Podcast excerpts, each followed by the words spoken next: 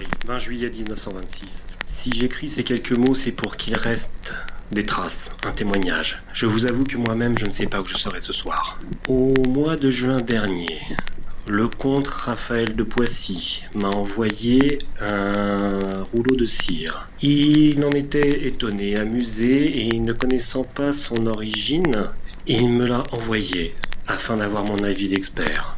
Une langue étrange, une mélopée. J'ai entendu ce rouleau. Depuis j'entends des bruits, des craquements, des craquements. Ça se rapproche. Vous qui me lisez, si vous tombez sur un rouleau de cire avec, pour mention, la théorie du chaos, par Dieu, détruisez-le.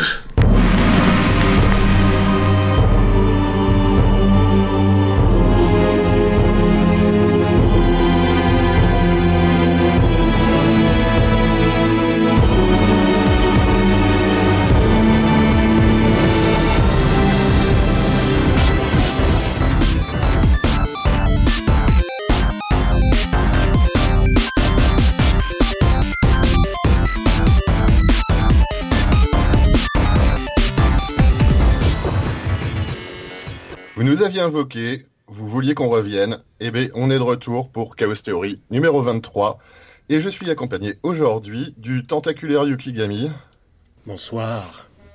de l'innommable Jailini, stagne. du crépusculaire Chupi, Crépusculaire. Mais comment tu peux nommer un innommable? Et du caverneux Miltefar, comme corps caverneux, un petit peu. Bonsoir Bonsoir, et donc aujourd'hui on va vous parler de Monsieur Lovecraft, monsieur, monsieur qui a écrit euh, euh, pas mal de livres dont euh, et à qui a un petit peu créé un mythe derrière qui, qui s'appelle le mythe de Cthulhu, Cthulhu, Cthulhu. Nous allons, euh, on l'appellera comme on, comme on voudra. Et donc, euh, Démon. Comme on pourra, j'ai envie de dire. comme on Oui, tout pourra. à fait. Bon, tout le monde va bien? Bah oui, toi, comme Le ça monde va va bien, tout à fait. Si le monde va bien, tout c'est euh, c'est très bien. Alors, on va commencer un petit peu par euh, parler donc de ce monsieur Howard Philip Lovecraft, en, bah, en faisant un petit peu sa bio, savoir euh, qui était cette personne qui a euh, bercé un petit peu et qui a créé beaucoup de, de, de mythes et, euh, et inspiré de, de plein de Oui, mythes. Parce que- bercé, euh, c'est un, un peu glauque, quoi, quand, sans déconner, quoi. Il a bercé ma jeunesse Bah écoute, t'as des berceuses, hein, euh. Eh ben, on va voir comment, on va voir comment c'était un personnage sympathique et euh, donc Milt, tu vas nous, nous raconter un petit peu sa vie. Qui est ce monsieur euh, Merci. Alors tout à fait. Donc on va faire une petite biographie. Alors Howard Phillips Lovecraft, né le mercredi 20 août 1900 1890 dans la ville de Providence, dans le Rhode Island euh, aux États-Unis, est un auteur que l'on connaît pour euh, l'appel de Cthulhu et tous les, toutes les petites nouvelles qu'il nous a écrit euh, autour de cette mythologie. Ça fait longtemps qu'on a fait une nouvelle, d'ailleurs. Oui, ça fait très longtemps. Bah, il est décédé il y a très longtemps, donc euh, Ah, ça, tombe bien. Euh, alors, euh, pour aller un peu dans sa jeunesse, euh, son père, il, il commence sa jeunesse avec euh, beaucoup en fait de, de misère, on va dire. Son père, euh, alors qu'il est très jeune, devient fou, a priori à cause de la neurosyphilis. On, on ne posera pas de jugement sur ce que cet homme-là a fait, mais euh, en parallèle, donc c'est sa, il l'a eu, il l'a eu, ça c'est Hmm. apparemment. Donc c'est sa mère qui va s'occuper de son, de son éducation et euh, elle va pas déconner avec le sujet vu que il, euh, il comme Howard Lovecraft en fait commence à rester de la poésie à l'âge de 2 ans, commence à lire à l'âge de 3 ans et à écrire. à- Oui? Si tu me permets, euh, parce que parce que je pense que c'est important aussi au niveau de la construction mentale euh, du, euh, du monsieur, c'est que sa mère ne l'élève pas seule, c'est-à-dire qu'elle part vivre avec ses deux, euh, avec ses, deux tantes. Elle, elle part vivre donc Howard Philip Lovecraft va être élevé par sa mère, ses deux vieilles tantes et par euh, aussi son, son, son grand-père, en tout cas pour le début, parce qu'il va, il va, il va mourir assez vite. Mais donc, il- grosso modo, il va être, il va être entouré de vieux dès le départ. Et puis il fout le chien, mais bon, ça, l'histoire le bout. Mais euh, non, c'est vrai, c'est assez important en fait, surtout pour euh, la fin de sa vie, euh, lorsque ces personnes vont commencer à disparaître. C'est, tu viens de, de, le, de le rappeler, Yuki, parce que toutes ces personnes vont être dans son, entoura- dans son entourage en fait, qui vont euh, l'élever et puis lui, euh, lui donner des mœurs qu'il va devoir un peu respecter tout au long de sa vie. Mais donc comme je disais, il commence à lire à l'âge de 3 ans et à écrire vers l'âge de 6-7 ans. Donc le mec déjà assez doué. Moi je restais pas de poésie à l'âge de 2 ans, mais euh, Et toi, t'as sais appris à lire l'année dernière, donc. euh, C'est vrai. J'avais 11 Mais ans. d'un autre côté, tu n'es pas. Et euh, donc, avec la lecture, il se passionne rapidement pour euh, les contes et les mythes. D'abord avec euh, les Mille et une nuits, à l'âge de 5 ans, et l'année d'après avec la mythologie grecque. Euh, les mille et une nuits hein, qui- Pardon? 3 ans, mille et une nuits. C'est pour ça qu'il a commencé à les lire à 3 ans et qu'il a commencé à écrire à 6, parce qu'il a d'abord lu tous les mille et une nuits. Merci. Ça- et ça- on rajoutera aussi que son grand-père, en fait, lui racontait des, euh, quand il, vers ces, vers ces âges-là, son grand-père lui racontait des, des, des histoires gothiques, des histoires qui faisaient un peu peur, et en fait, c'était son grand, des histoires que son grand-père euh, écrivait lui. Enfin, il les, il les écrivait pas pour les publier, mais c'est des histoires que son grand-père euh, inventait lui-même. Il est donc sain dans sa tête, hein, le garçon. Euh, donc bah, il avait un imaginaire vaste et Ouais, non, bah, il avait, il avait tous les éléments euh, dans des jeunesse pour, euh, 3 ans, ce matin-là, j'ai égorgé une poule. Euh, bon, en tout cas, on voit que dès sa jeunesse, il avait tous les éléments en fait qui vont peut-être euh, un peu être euh, prémonitoires de son futur en tant qu'auteur. Euh, et comme l'a rappelé Yuki, en effet, son grand-père euh, lui raconte des histoires gothiques et euh, il va, il va se développer. En fait, j'ai l'impression tout un monde euh, autour euh, de la mystique et de, de la fantaisie. Euh, mais bon, ça c'est juste mon aperçu personnel. Euh, par contre, euh, dès l'enfance, il est assez malade avec quelques tu, veux dire, petites tu veux dire autrement que dans sa tête? Non, bah, bah, il est en fait, il, est, il a beaucoup de troubles psychologiques. Ah bon C'est ça, c'est ça le, le problème. Non, c'est- il a- mais- Et donc, il allait pas beaucoup à l'école, mais ça ne l'empêchait pas de lire des journaux scientifiques euh, ou avec lesquels il, s'est passionné pour la chimie et l'astronomie. Au bout d'un moment, euh, quelques années plus tard, il arrive finalement au lycée et il commence à écrire des articles pour des journaux locaux, euh, notamment en, en astronomie. Et lorsque son père meurt de la neurosyphilis en 1904, Lovecraft, qui a alors 14 ans, euh, devient très déprimé. Et, euh, Sans il- et il contemple le suicide. Euh, il se replie de plus en plus sur lui-même, sort peu et devient de moins en moins social. Euh, il écrit très très peu, juste euh, quelques articles par-ci par-là euh, pour, euh, pour juste parce que j'imagine c'était dans ses obligations. Mais par contre, en parallèle, il lit beaucoup de littérature, de littérature qu'on appelle de la littérature pulp. Et en fait, ce, que, ce que je vais juste préciser, c'est qu'il il écrit des articles, mais surtout, dès, dès très jeune, en fait, il va euh, sortir euh, une sorte de, on appellerait ça un fanzine aujourd'hui. Euh, il sort en fait des, euh, une, petite publication euh, scientifique. Voilà, une, une- mais c'est vraiment, c'est vraiment assez court. C'est euh, une petite publication scientifique Mm. faite, euh, qui fait lui-même tout seul. Quoi. Ah bah ça, D'accord. pas ça. Donc, Et donc tu, par- tu parlais, tu parlais de pulp, Milt, euh, rappelle un petit peu ce que c'est que le pulp pour Alors- ceux qui ne connaîtraient pas. Alors le pulp, en fait, bah, euh, le pulp, en fonction des époques, euh, il y a différentes définitions en fait de, genre de texte qu'il y aurait dans un magazine pulp. À l'époque, c'était beaucoup de, de, petites, de petites histoires euh, qui étaient plus ou moins basées sur des, histoires de voyage, sur des histoires de pirates, sur de, des, euh, des, des colons qui vont explorer l'Afrique, qui vont explorer l'Asie. Et, et c'était en fait, c'était des petites histoires qui euh, était considéré pour enfants à l'époque.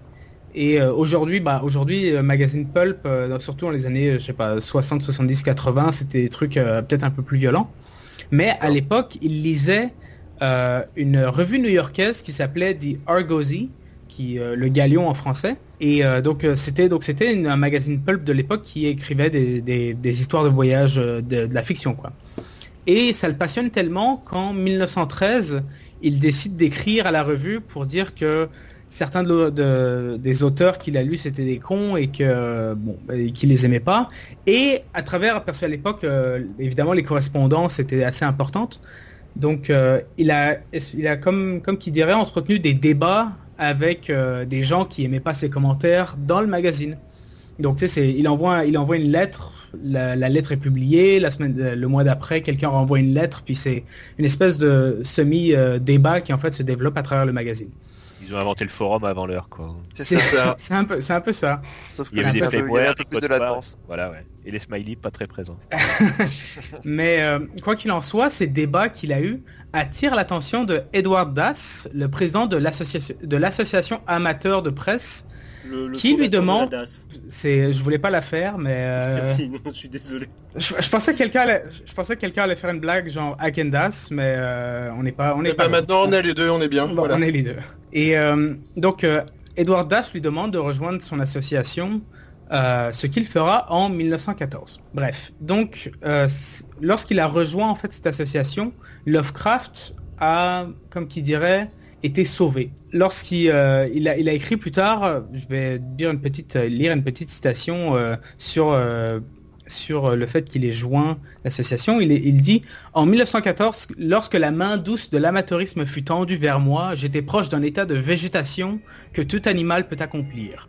Avec l'arrivée de la United, donc l'association, j'ai ac- j'ai acquis un renouvellement de la vie, un nouveau sens de l'existence et y ai trouvé un monde dans lequel je pouvais sent- sentir que mes efforts n'étaient pas futiles.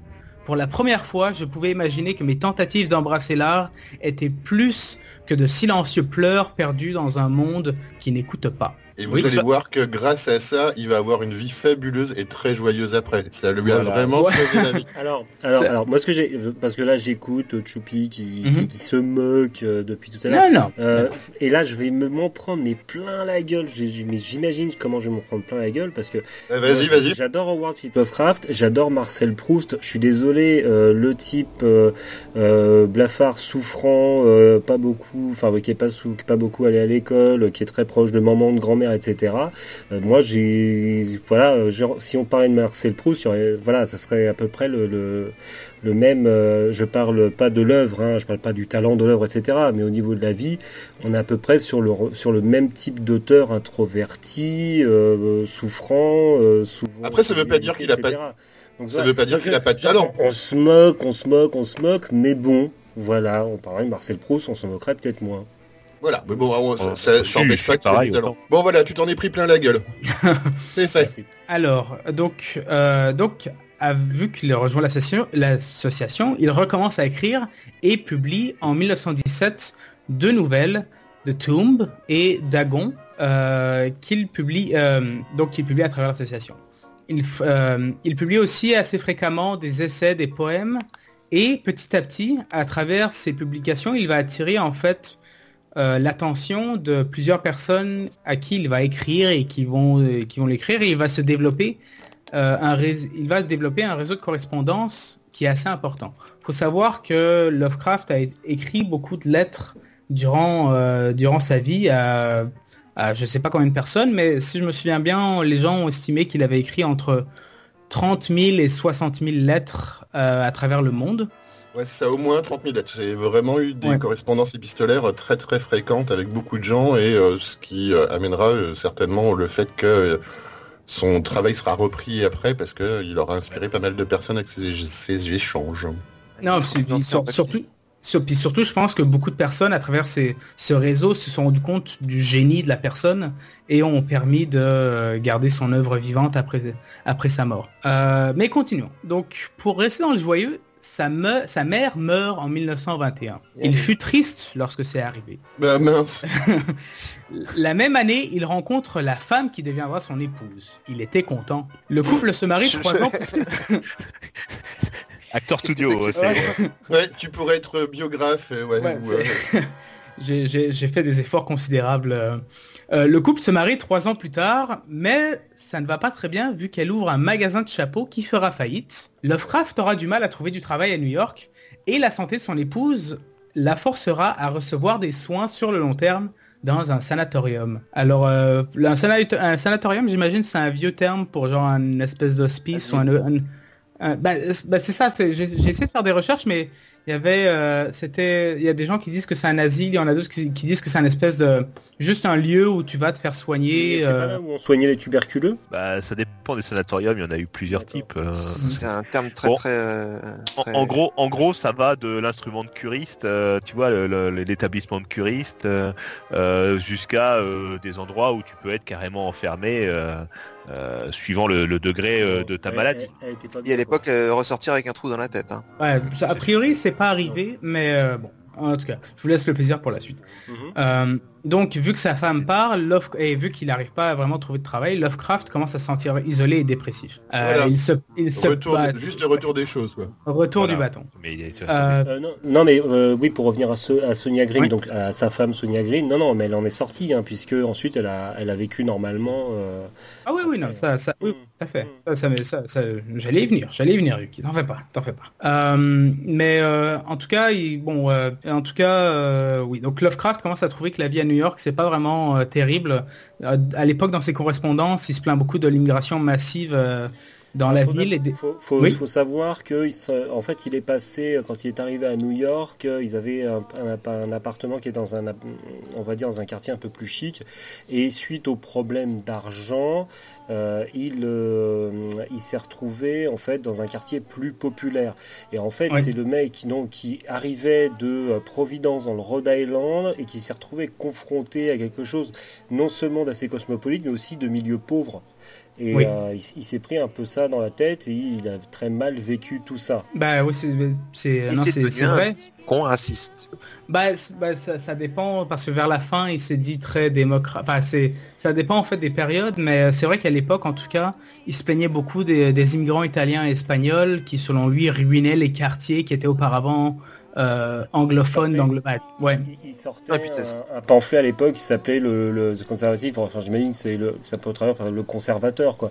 On, est, euh, on, on était vraiment sur un esprit, oui, ce qu'on pourrait appeler aujourd'hui républicain, je pense, euh, euh, au sens américain du terme.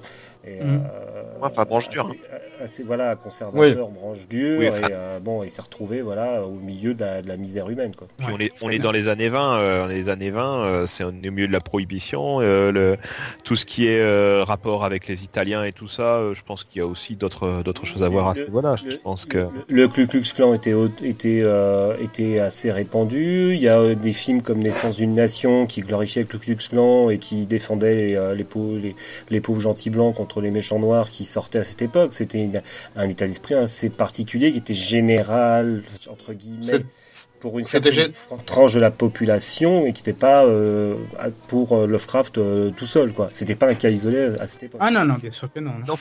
C'était pas, un cas, is- c'était pas un cas isolé, mais il a écrit des trucs un peu plus qu'ambigus. Il a quand même fait, il écrit des lettres où il parle de mon cher Adolphe. Enfin, bref, c'est Il pas. parle des lettres, il parle des lettres. un- Je rappelle mais je rappelle aussi qu'il est mort en 37, c'est-à-dire qu'il en est à la montée d'un d'un Oui. Fasciste, enfin national-socialiste euh, en Allemagne, mais on était bien avant Seconde Guerre mondiale, quand, etc. C'est-à-dire on est sur Alors- la montée. Je, je mets ça un petit peu en parallèle, un petit peu avec les mecs qui se, qui font, euh, qui s'extasient sur les, sur les photos de Poutine, euh, qui se avec des ours à la main, quoi. Vas-y, ce genre de- Ce que j'ai, ce j'en, sur ce que j'en ai vu, c'est que, c'est que le père Lovecraft euh, a été très franchement raciste, euh, effectivement au milieu de sa vie, notamment quand il était à New York dans son cloaque là. Euh, que ça l'empêchait pas effectivement sur la fin de sa vie, euh, qui arrivait tôt hein, quand même, euh, de mettre un petit peu d'eau dans son vin. Euh, il a comment dire lu, euh, il a entendu parler des comment dire des juifs qui commençaient à se faire à se faire gentiment malmener en Allemagne et, et même lui même lui à son niveau de, de raciste trouvait ça con donc il, était quand même plus raciste que la moyenne même pour l'époque hein. il faut quand même reposer le personnage ce qui ne l'a pas empêché d'évoluer un petit peu euh, au cours de sa vie aussi il est vrai Voilà. Puis ça se ressent dans les bouquins. hein. ça se ressent clairement dans les bouquins je veux dire il a des il a des il a des mots euh, il a des mots très durs sur certaines ethnies euh, sur ces- des descriptions absolument affreuses euh, sur euh, comment dire sur certains sur certains types euh, Bon, on y reviendra quand on parlera peut-être un peu du, du mythe ou de, de- de ce qu'il a écrit. On sent qu'il aime pas trop les hommes poissons, quoi. Voilà. Ouais. Mais non, mais il y a, il y a- il y a des il y a des comparaisons qui sont euh, qui sont euh, un, un peu euh, un peu euh, tendancieuses, on va dire. Euh, Vas-y, on continue, qu'on va on, on va finir sur sa vie. On va reparler un petit peu après de- du contexte justement, il- moins historique euh, de ce moment-là.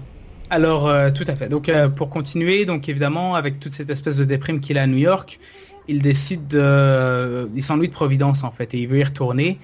Euh, cependant, malgré l'amour qu'il a pour sa femme, il sait que sa tante ne- n'aime pas beaucoup, en fait, le fait que son épouse soit une homme d'affaires et ait sa propre boutique. Une femme Donc, d'affaires. commerçante C'est- Elle mérite c'est ce de que je dis, un homme d'affaires sale. Bah, euh, pardon, je voulais dire une femme d'affaires, mais, mais c'est ça, c'est c'est la femme qui, euh, qui peut faire son propre argent et qui est en, en possession de ses moyens, donc euh, c'est pas bien. Et euh, donc malgré son amour pour euh, qu'il a pour sa femme, il lui dit bon bah il part sans elle, puis euh, il décide de divorcer. Bah, il part en 1926 et il divorcera en 1929. Mais une fois qu'il est de retour à Providence, il se sent tellement mieux. Oh là là, plus avec sa femme, je ne sais pas, on ne posera pas cette question-là. Euh, mais en tout cas, il se sent moins déprimé, il est plus sociable, il, au voyage. Pardon? Il est plus au milieu du peuple. Non, c'est ça, c'est ça. Euh, il voyage beaucoup, il va au Québec notamment. euh, salut à tous les Québécois. Et euh, euh, il commence à écrire, euh, il écrit en 1926 euh, peut-être euh, son œuvre la plus connue, The Call of Cthulhu. Euh, en 1931, il écrit At the Mountain of Madness et en 1934, il écrit The Shadow Out of Time. Il écrira, il, continuera à écrire, euh, pardon, il continuera à écrire beaucoup. euh, encore plus de lettres et il commencera en fait à avoir une espèce de transition entre d'un auteur à un homme de lettres et de politique en général. Euh, donc il va soutenir beaucoup de nouveaux auteurs qui vont essayer d'émerger et à travers ses correspondances, il va en fait euh, commencer à, à exprimer ses opinions d'un point de vue, que ce, que ce soit des opinions politiques ou philosophiques ou historiques et euh, devenir un homme en fait euh, de culture plus qu'un auteur. Ouais, alors attention, faut euh, quand tu quand tu dis soutenir des auteurs, faut euh, c'est c'est pas comme s'il avait été très reconnu. hein. Il y a un truc qui est important Non, non, euh, non, à, noter, c'est que que il- quand, quand, quand il meurt, il meurt quasi inconnu, donc il va pas, voilà, c'est ce qui- il va les soutenir, mais il Ah oui. aura pas de poids plus que ça. Non, non, Il écrit quand même dans dans dans dans un dans dans, dans, dans du pulp. Je vais en Euh, reparler dans le contexte littéraire. Bon, Mais, voilà. Puis euh, il, il meurt quasiment dans la misère. Je crois que en fait, il a vécu pratiquement que sur l'héritage euh, du ce qui restait de l'héritage du grand-père, Mhm. et euh, il lui restait 100 dollars sur le compte euh, quand, quand, quand il est mort en 37. Voilà, c'est ça. Ouais. Et Mais, mais euh, donc spoil, il est mort en 37. Tam, tam, tam. Euh, mais Déjà, oui, quand, spoil, il est mort. quand- déjà un gros spoil. Mais, mais quand je voulais dire soutenir, c'est- c'était pas un soutien financier ou un soutien, euh, un soutien euh, médiatique. C'est c'est vraiment, oui, c'est il, il, il, euh, il reconnaît des nouveaux auteurs euh, qui qui lui semblent talentueux, puis il va il va leur écrire, il va leur écrire, il va les encourager à publier. Il va, c'est pas c'est pas un soutien qui aurait une quelconque importance d'un point de vue financier. Non, ça on est d'accord. en- encouragement, euh, un encouragement euh, en tant que père. Ouais, ouais, un peu, un peu comme ça. Euh, donc euh, en 1932, sa tante meurt. En 1936, son, euh, un de ses meilleurs amis, qui est un de ses correspondants les plus proches, Robert E. Howard, euh, se suicide. Bon, Après le- suicide, oui. L'auteur de Conan, on peut peut-être le préciser. Voilà, oui. Voilà. Ah bah ça je savais pas. Bah, tu m'apprends. Bah, Ah, non, mais il y, a- y y beaucoup de points communs entre les deux d'ailleurs. euh, De mémoire, euh, Conan le barbare, il vit dans le monde de, il vit dans le monde de Cthulhu. hein. oui, et Robert Howard, il s'est euh, suicidé après la mort de sa mère, qu'il n'a pas supporté. Donc on est encore là sur du, euh, sur du fils à maman un peu, euh, un peu proche, quoi. En tout cas, après tout ça, on peut dire que Lovecraft, ben, il est triste. Sa Ça tante aussi- est morte, aussi, son ami est mort, sa tante est morte, son ami est mort et il a le cancer de l'intestin. C'est une ambiance digne d'un 90 minutes enquête. C'est ça. Euh, donc euh, il sera transporté à l'hôpital le 10 mars 1937 à cause de son cancer. Il euh, décédera le 5 jours plus tard, le lundi 15 mars 1937. Comme Donc quoi, c'était hein. sa petite bio. Euh, je ne sais pas si quelqu'un d'autre euh, veut rajouter quelque chose, mais euh, c'était sa, sa bio rapide. Ah, bah, bon alors, Ouais. ouais, donc pour euh, parler un petit peu, euh, reparler un petit peu, donc euh, voilà, donc, on, on, on a, on a fait sa bio. Dans quel contexte il a commencé, bon, dans quel contexte il vivait, dans quel contexte il a commencé à écrire et euh, voilà, donc euh, Yuki et euh, Jay, vous allez un petit peu nous parler euh, un petit peu de, de tout ce qu'il y avait dans le, de- le contexte autour, quoi. Très très rapidement, très rapidement. Donc euh, euh, bon, au niveau de, de sa période d'écriture, on est dans, dans ce qu'on va appeler euh, les années folles, euh, les, les années 20, les années 20 aux États-Unis. Juste pour replacer, après la Seconde Guerre mondiale, la- les, les États-Unis sortent de la guerre. Bon, il faut sortir de la guerre, c'est compliqué, mais c'est moins compliqué que l'Europe. Ce qui fait que rapidement, ils arrivent à une période de prospérité économique. La première, autant La moi, première. Première Guerre mondiale, donc une, une euh, l'armée américaine qui prend de l'envergure, le port, le, le, commerce maritime de New York qui devient supérieur à, à, ce, à celui de Londres, et on va être dans une dans une période dorée en fait jusqu'à la jusqu'à la dépression de, de 29 qu'on appelle le Roaring Twenties hein, pour faire mon Milt. Euh, et là, on se retrouve sur un sur un monde qui euh, qui change, un monde qui change. Et pour moi, je fais toujours un parallèle avec avec les, les, les craintes, les inquiétudes comme dit de, de Philip Lovecraft, qui est qui est comme je vous dis, dans le trou du cul du monde Rhode Island, la, Providence, où on voit un gros développement de l'urbanisme, les, les, villes américaines euh, grandissent, une augmentation de la consommation de masse, le, les, les, grands débuts de la publicité. Euh, au niveau du, euh, euh, du des droits de la femme, les, les femmes ont eu le, le, droit de vote aux États-Unis en 1919, et là on commence à voir donc ces, ces, ces, femmes qui ont le choix entre, le, entre travailler ou rester au foyer, l'apparition de tout ce qui justement rentre, le divorce qui rentre dans la, la, la, la société. Dans les mœurs. Hein et la dans les mœurs tout à fait et l'apparition euh, l'apparition des flappers euh, qui sont un petit peu quand on voit les illustrations des années 20 ces femmes avec les cheveux courts les euh, qui sont qu'on appelait les les, les, garçons les, les, flappers aux États-Unis. Donc on, donc Lovecraft donc qui, qui, qui, sort de sa campagne se retrouve avec un monde qui est complètement en train de complètement en train de changer ce qui rajoute au, au côté on va dire insécurité de l'auteur voilà, la peur du change, la peur du changement, voilà, la peur de l'inconnu, euh... qui se retrouve, voilà. Et bah, et pour ça la Ford par exemple. La Ford T, c'est c'est en train d'arriver justement. Les gens et la Ford T, l'objectif, c'est d'en vendre à tout le monde.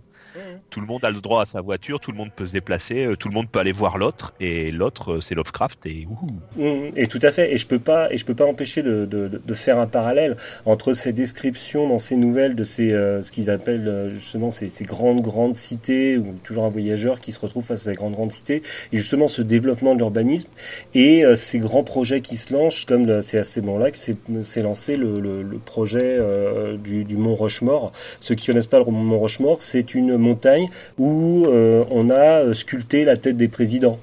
Donc on, se retrouve face à euh, des, projets comme ça énormes. On est dans l'époque du gigantisme. Donc tu vois, je pensais que c'était plus vieux. Et c'est euh, bah, le projet qui a été lancé. Hein. Euh, ils ont pas oh. le mot j'imagine que ça, ça a mis un petit moment à être fait. Mais on est, on est sur une ère de gigantisme aux États-Unis. Je, je, je, je, fais le parallèle avec ce gigantisme effrayant qu'on qu retrouve dans les nouvelles de Lovecraft. je vais pas, je vais pas m'étendre sur ce côté culturel. Je vais laisser ça à Jay. Ouais, l'Empire State Building, par exemple, euh, date mmh, de 31. Mmh.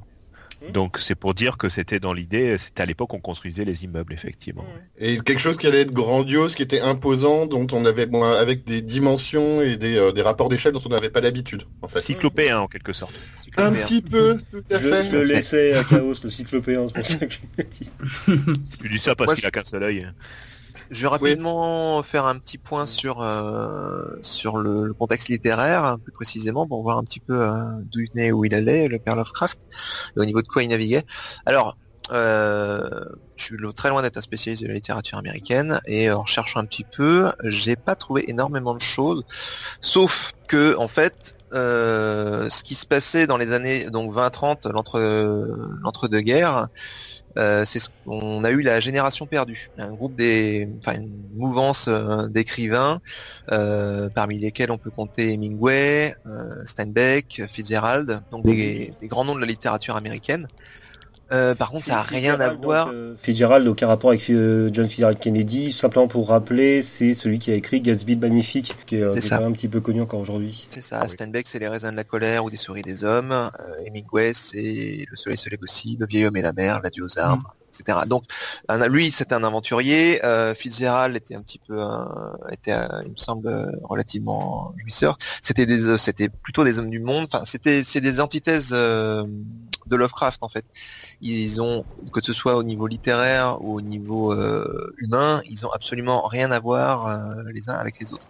Donc euh, le contexte littéraire de américain de, de l'Amérique à ce moment-là, oui, américain de l'Amérique de, de ces années-là, ça n'a pas du tout, je pense, influencé le père Lovecraft. Par contre, à mon avis, pour une influence majeure, faut compter plus haut parce qu'il y a un homme qui effectivement a changé euh, la face littéraire américaine, c'est euh, Edgar Allan Poe, à qui on attribue euh, ni plus ni moins que l'invention du polar et de la SF et pas du fantastique. SF, parce que non, fantastique. Ouais. Non, parce que le fantastique ça existait avant lui. c'est plutôt effectivement de, on parle de la SF. Moi, c'est ce que j'ai vu après. ouais.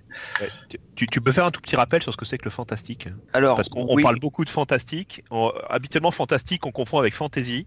Oui, tout à fait, oui. Alors, le Mais, fantastique, c'est un genre assez, euh, assez précis. Effectivement, quand, comme tout ça, c'est de la littérature de niche. Et d'ailleurs, Lovecraft sera, restera bien dans ce, dans ce point-là. C'est aussi pour ça qu'il n'aura pas un succès euh, fulgurant. Tout ça, c'est ce qu'on appelle de la littérature de genre. Le fantastique, c'est l'apparition d'éléments justement, euh, enfin, pas dire fantastique, on va trouver un autre terme, euh, Anormaux.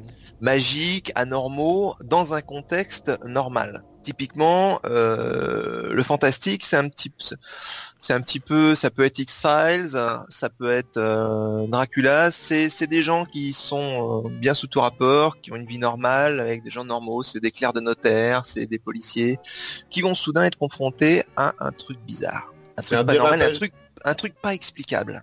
C'est un là- dérapage de la réalité en fait. Moi, C'est euh, euh, la on- quatrième dimension si vous préférez.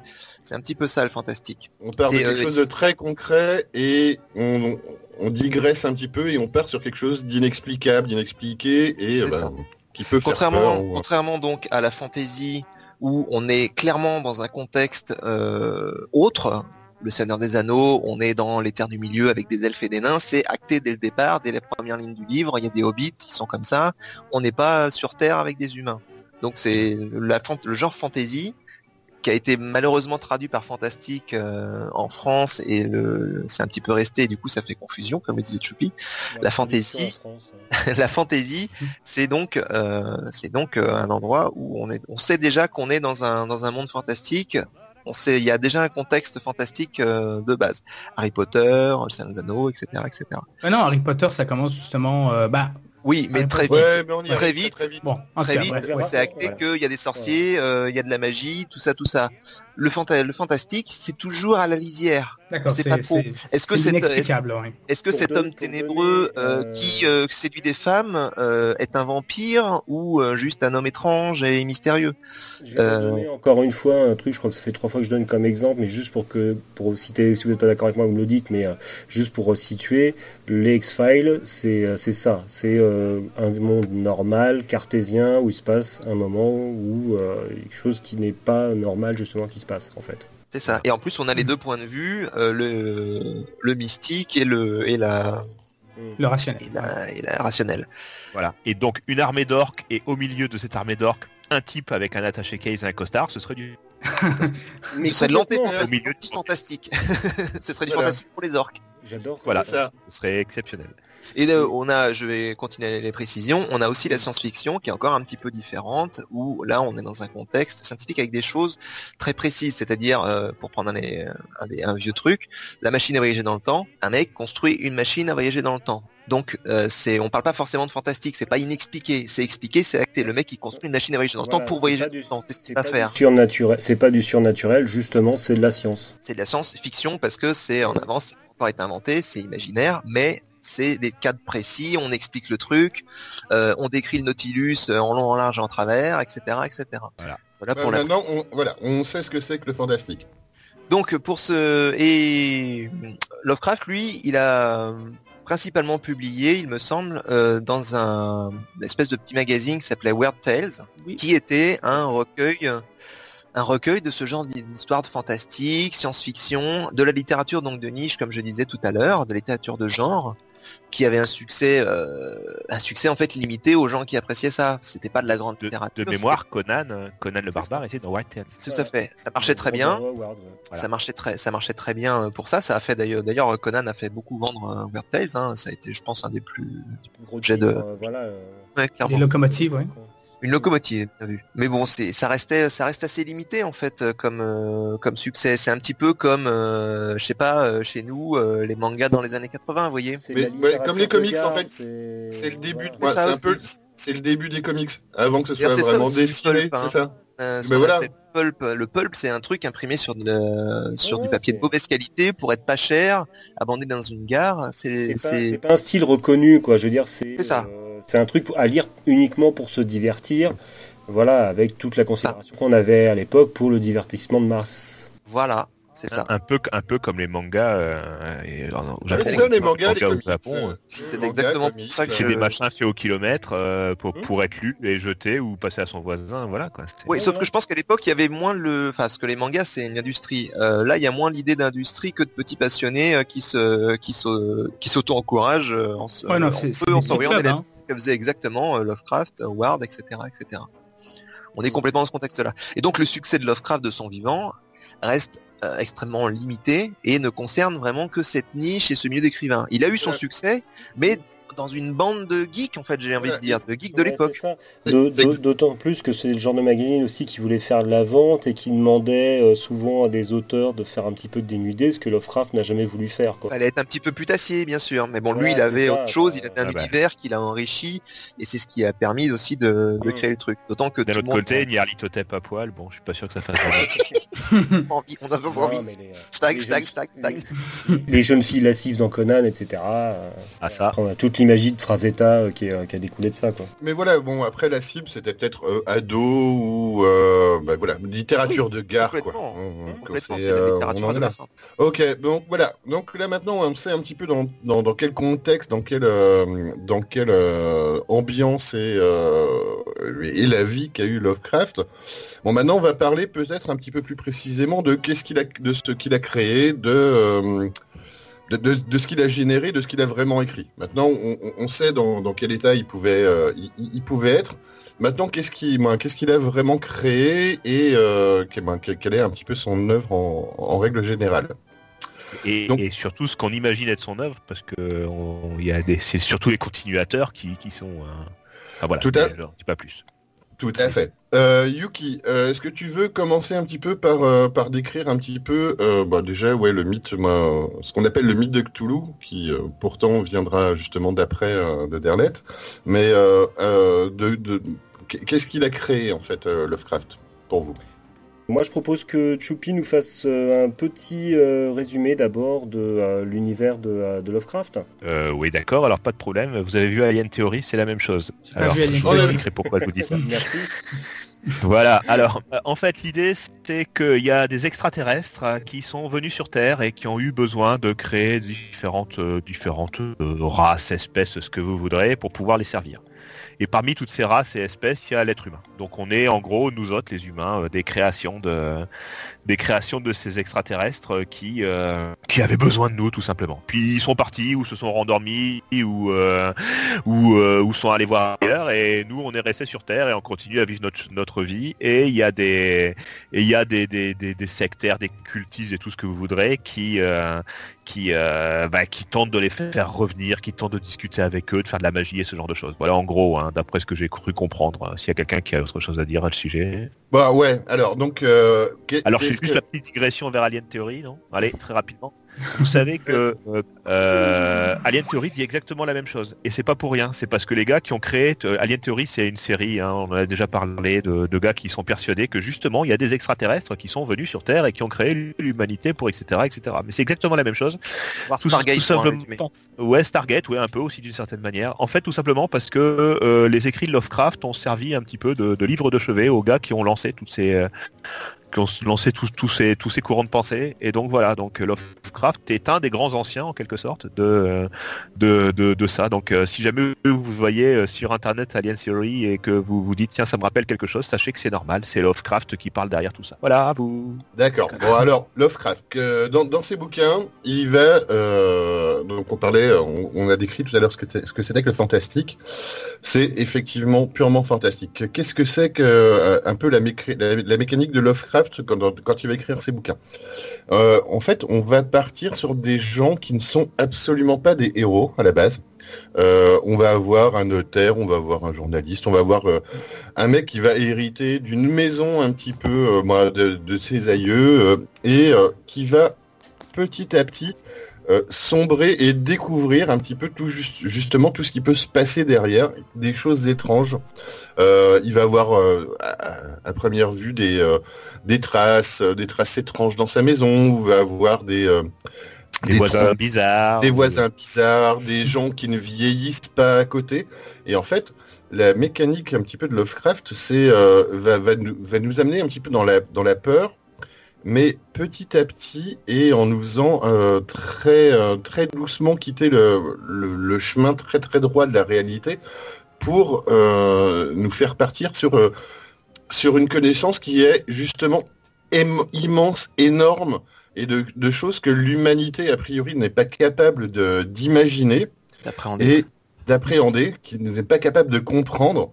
Et et en fait, il va le faire très simplement en, en faisant découvrir des, euh, des, euh, des, aïeux bizarres, des, euh, des, gens, des, des, gens, des gens à côté qui, qui ont des rites étranges. Et, et en fait, on va se rendre compte que bah, les personnages principaux qui vont se retrouver, ils sont tous différents. Et encore une fois, ce c'est jamais des héros vont se retrouver dans des d'ailleurs d'ailleurs si je peux te couper là-dessus c'est même pas que ce sont qu'ils ne sont pas des héros en fait c'est des, des héros c'est qu'ils sont carrément des victimes en fait c'est euh, c'est assez rare que les protagonistes principaux des euh, nouvelles de Lovecraft euh, survivent ouais. l'histoire oui ils finissent soit morts soit fous généralement. Ouais. voilà. Et donc il y a quelque chose qui se dessine effectivement dans les euh, dans ce qu'écrit Lovecraft. Il y a quelque chose qui est euh, qui est très présent c'est il y a une notion de fatalité. Ben, on, on on a l'impression que à chaque fois que, que le héros entre guillemets, moi le personnage principal,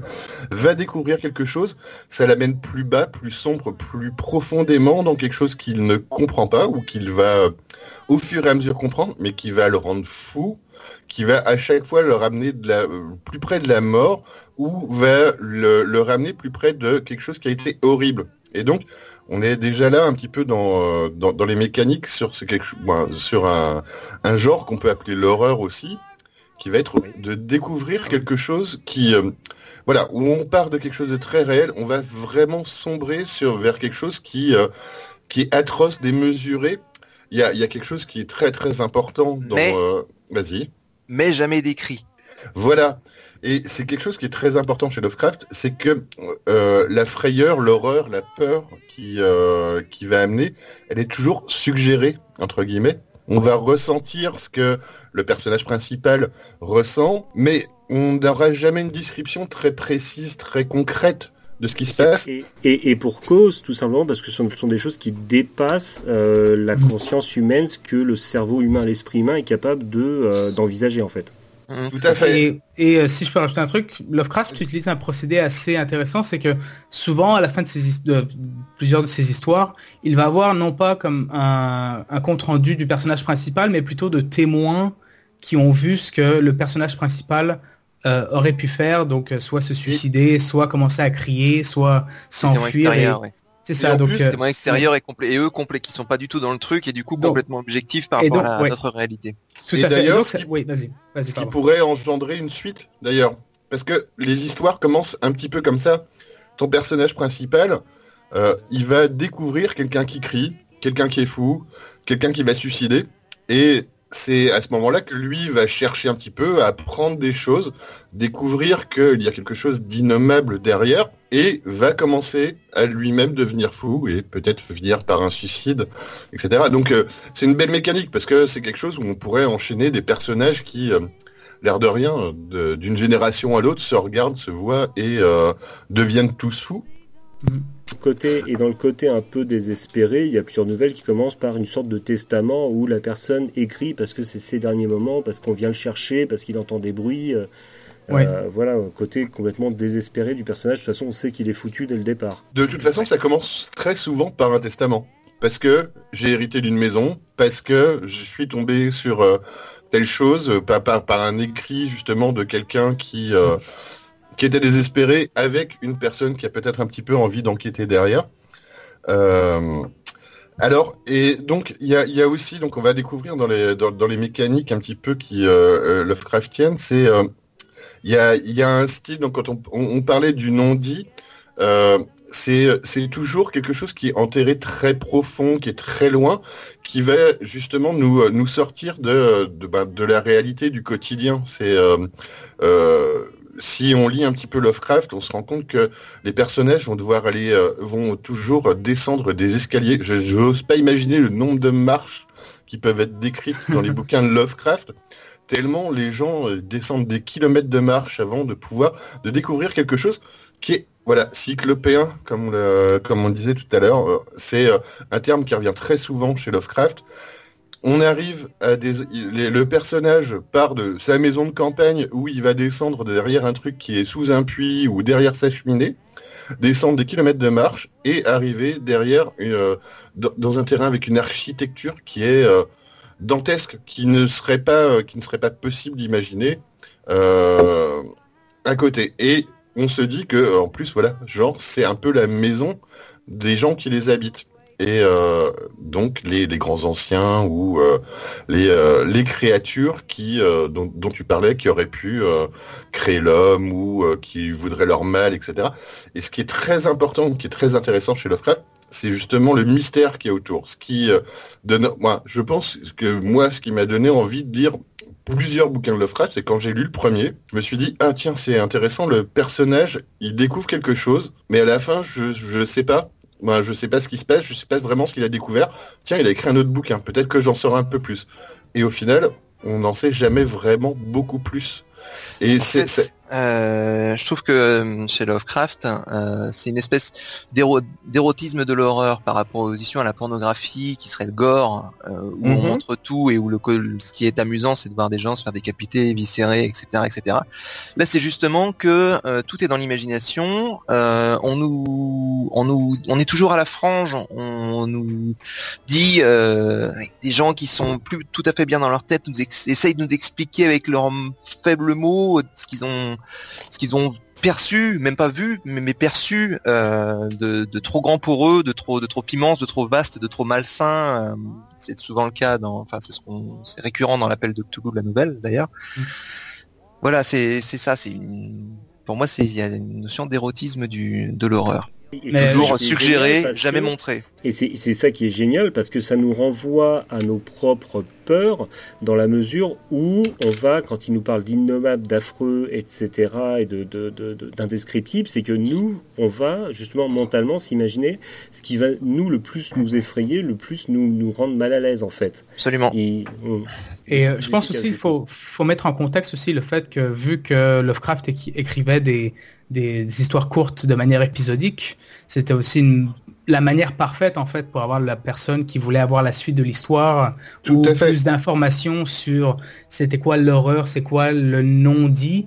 euh, acheter l'épisode d'après quoi, c'est euh, le, oui. d'après. T'as raison que dans, dans, dans le côté du format qui fait que euh, c'est très court. Donc voilà, t'es pas obligé de raconter une histoire où tu dois avoir un vrai début, milieu, fin.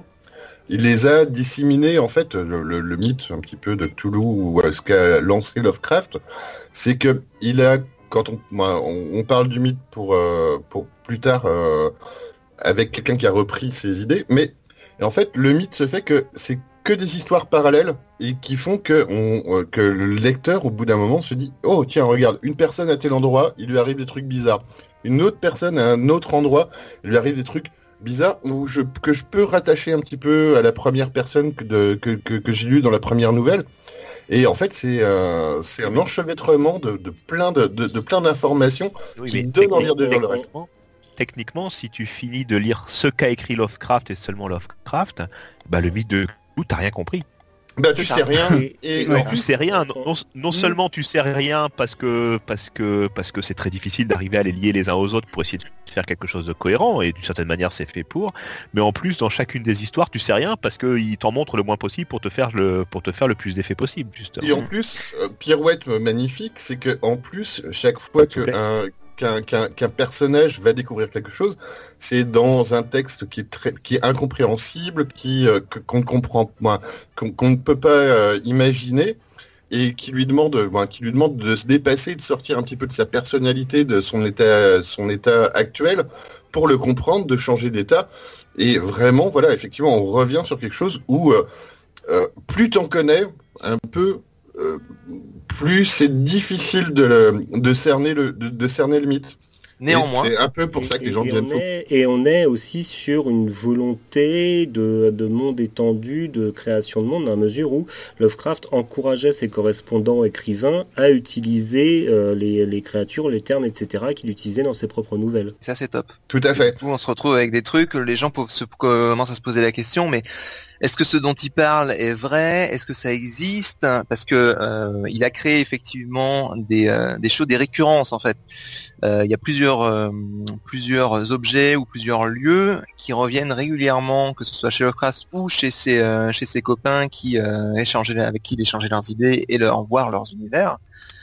Ce qui fait que on a des on a des objets on a des objets qui qui reviennent notamment, euh, alors au niveau géographique d'abord, je te laisse commencer Yuki ou j'attaque directement sur le bouquin euh, par qui le scandale arrive euh, Alors voilà, juste pour, pour redire un petit peu le truc, c'est que voilà, donc Lovecraft, pour augmenter un petit peu le mystère qu'il y a derrière, va créer des endroits, des, des lieux, des, des objets qui n'existent pas, mais qui vont avoir une importance très particulière dans tout le mythe derrière et vont décrire un petit peu, euh, décrire un petit peu ce que, ce que, ce que les gens ne connaissent pas.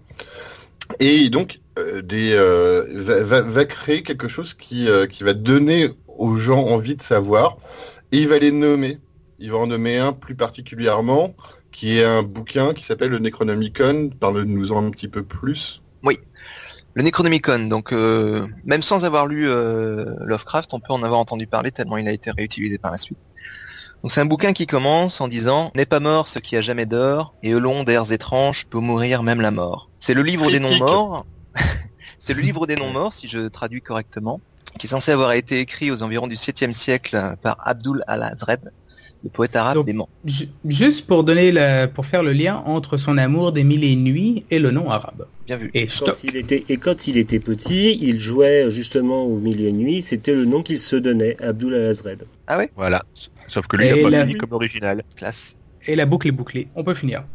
non. Voilà. Et eh ben écoute, c'était Chaos Theory.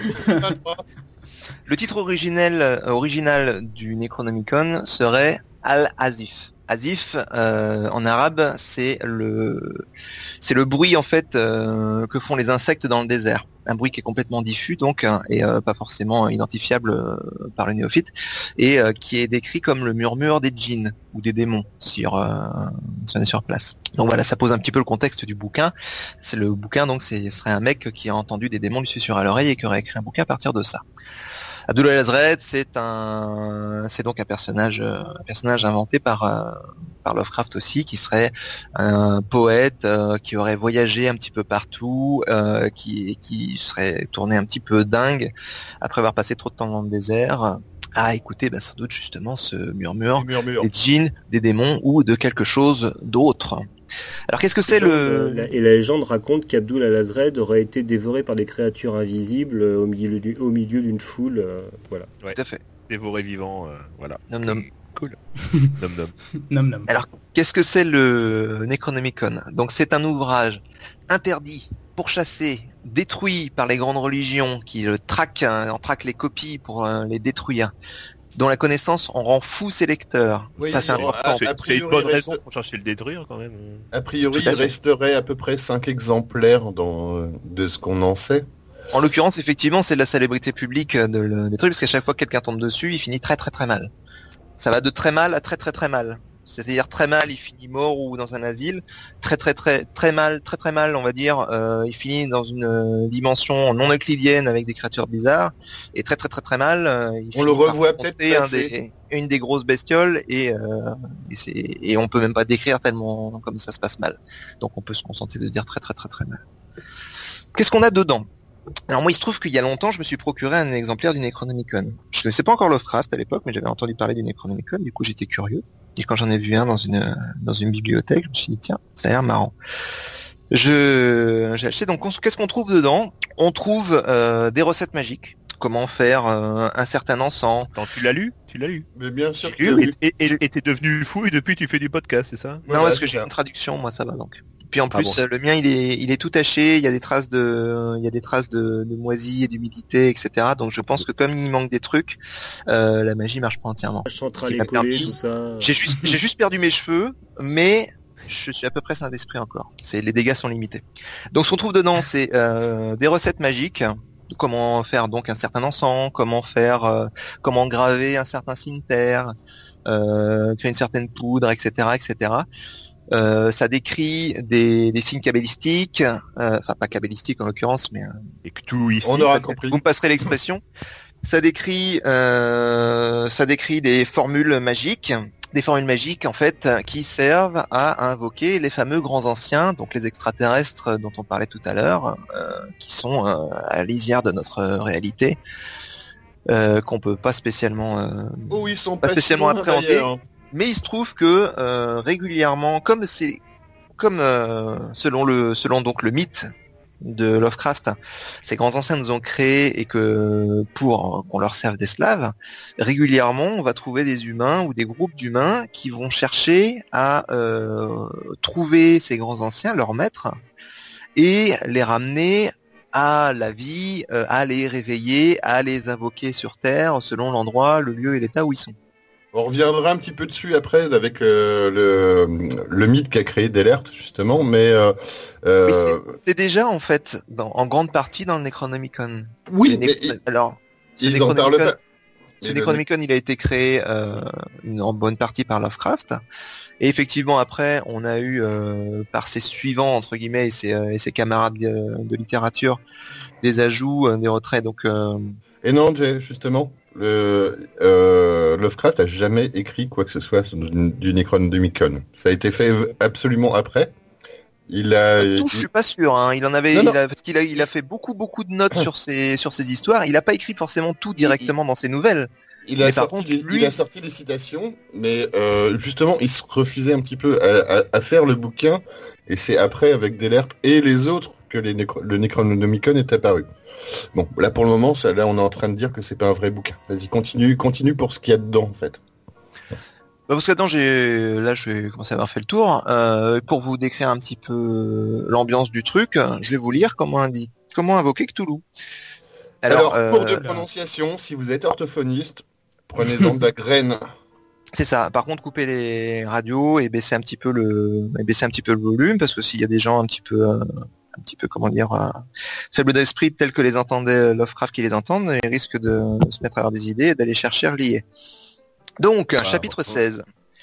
L'adjuration du grand Cthulhu. Ça commence par une exhortation au grand Cthulhu pour ceux qui veulent se rendre maître de ses favoris. Et ça se dit Fnglui, Mglunaf, Cthulhu Rie, Ugangal, Stad.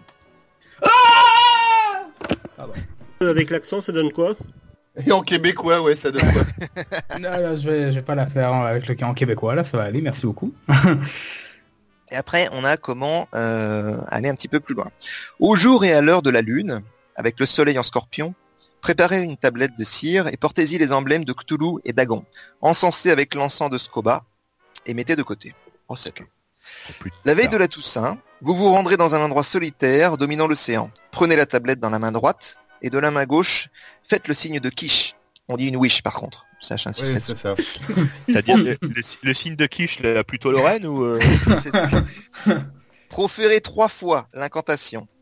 Et lorsque le dernier mot s'est envolé, lancez la tablette dans les flots en disant Dans sa demeure de relier, Cthulhu, mort, attend en dormant, en rêvant. Mais il reviendra et son royaume s'étendra sur toute la terre. Alors il viendra vous visiter dans votre sommeil et vous montrer son signe par lequel il dévoilera les secrets des profondeurs. Et ensuite, on a l'incantation, que je vais pas vous lire parce qu'elle est un petit peu longue. Puis on va éviter de, on va éviter de massacrer les esprits de nos auditeurs, n'est-ce pas Ouais. Non, non, elle est, elle est en français. Hein, mais, euh, langue, non elle est en, fran- elle est en français, mais bon, euh, voilà, c'est un, petit peu pénible. Puis en plus, j'ai des taches de moisi dedans, il y a moitié, moins des trucs et tout. Et donc, lorsque vous aurez répété trois fois l'incantation, jetez la tablette dans les flots en disant, dans sa demeure de relief, Toulouse mort attend rêvant, mais il reviendra et son royaume s'étendra sur toute la terre.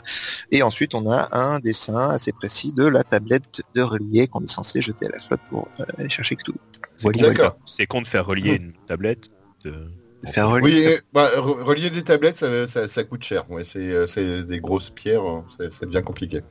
Oui. Euh, donc euh, voilà, donc euh, il y a un bouquin qui été, moi, qui a été, euh, et qui, qui existe, le, nécro- le fameux Necronomicon. Il y en a, il y en a, il y en plusieurs. Tu l'as dans les mains?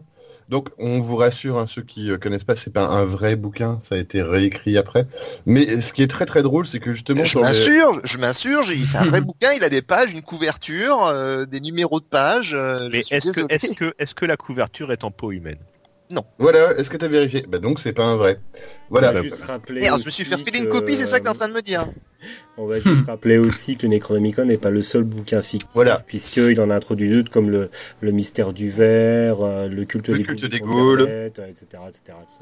Mais il n'y avait voilà. pas une histoire que y avait pas une histoire que ce- que ses euh, lecteurs lui demandaient où est-ce qu'ils pouvaient trouver le livre? Grandes Ah, bibliothèques sur ce, hein. se sont reçus des, euh, des courriers demandant s'ils en avaient un exemplaire. Ah mais je pense que le Oui. Necronomicon est moi une des plus belles et grosses et drôles euh, fumisteries qui puissent exister encore euh, encore un petit peu à l'heure actuelle. D'accord. C'est à la limite entre le génie littéraire et les canulars. C'est euh, tellement introduisait- énorme.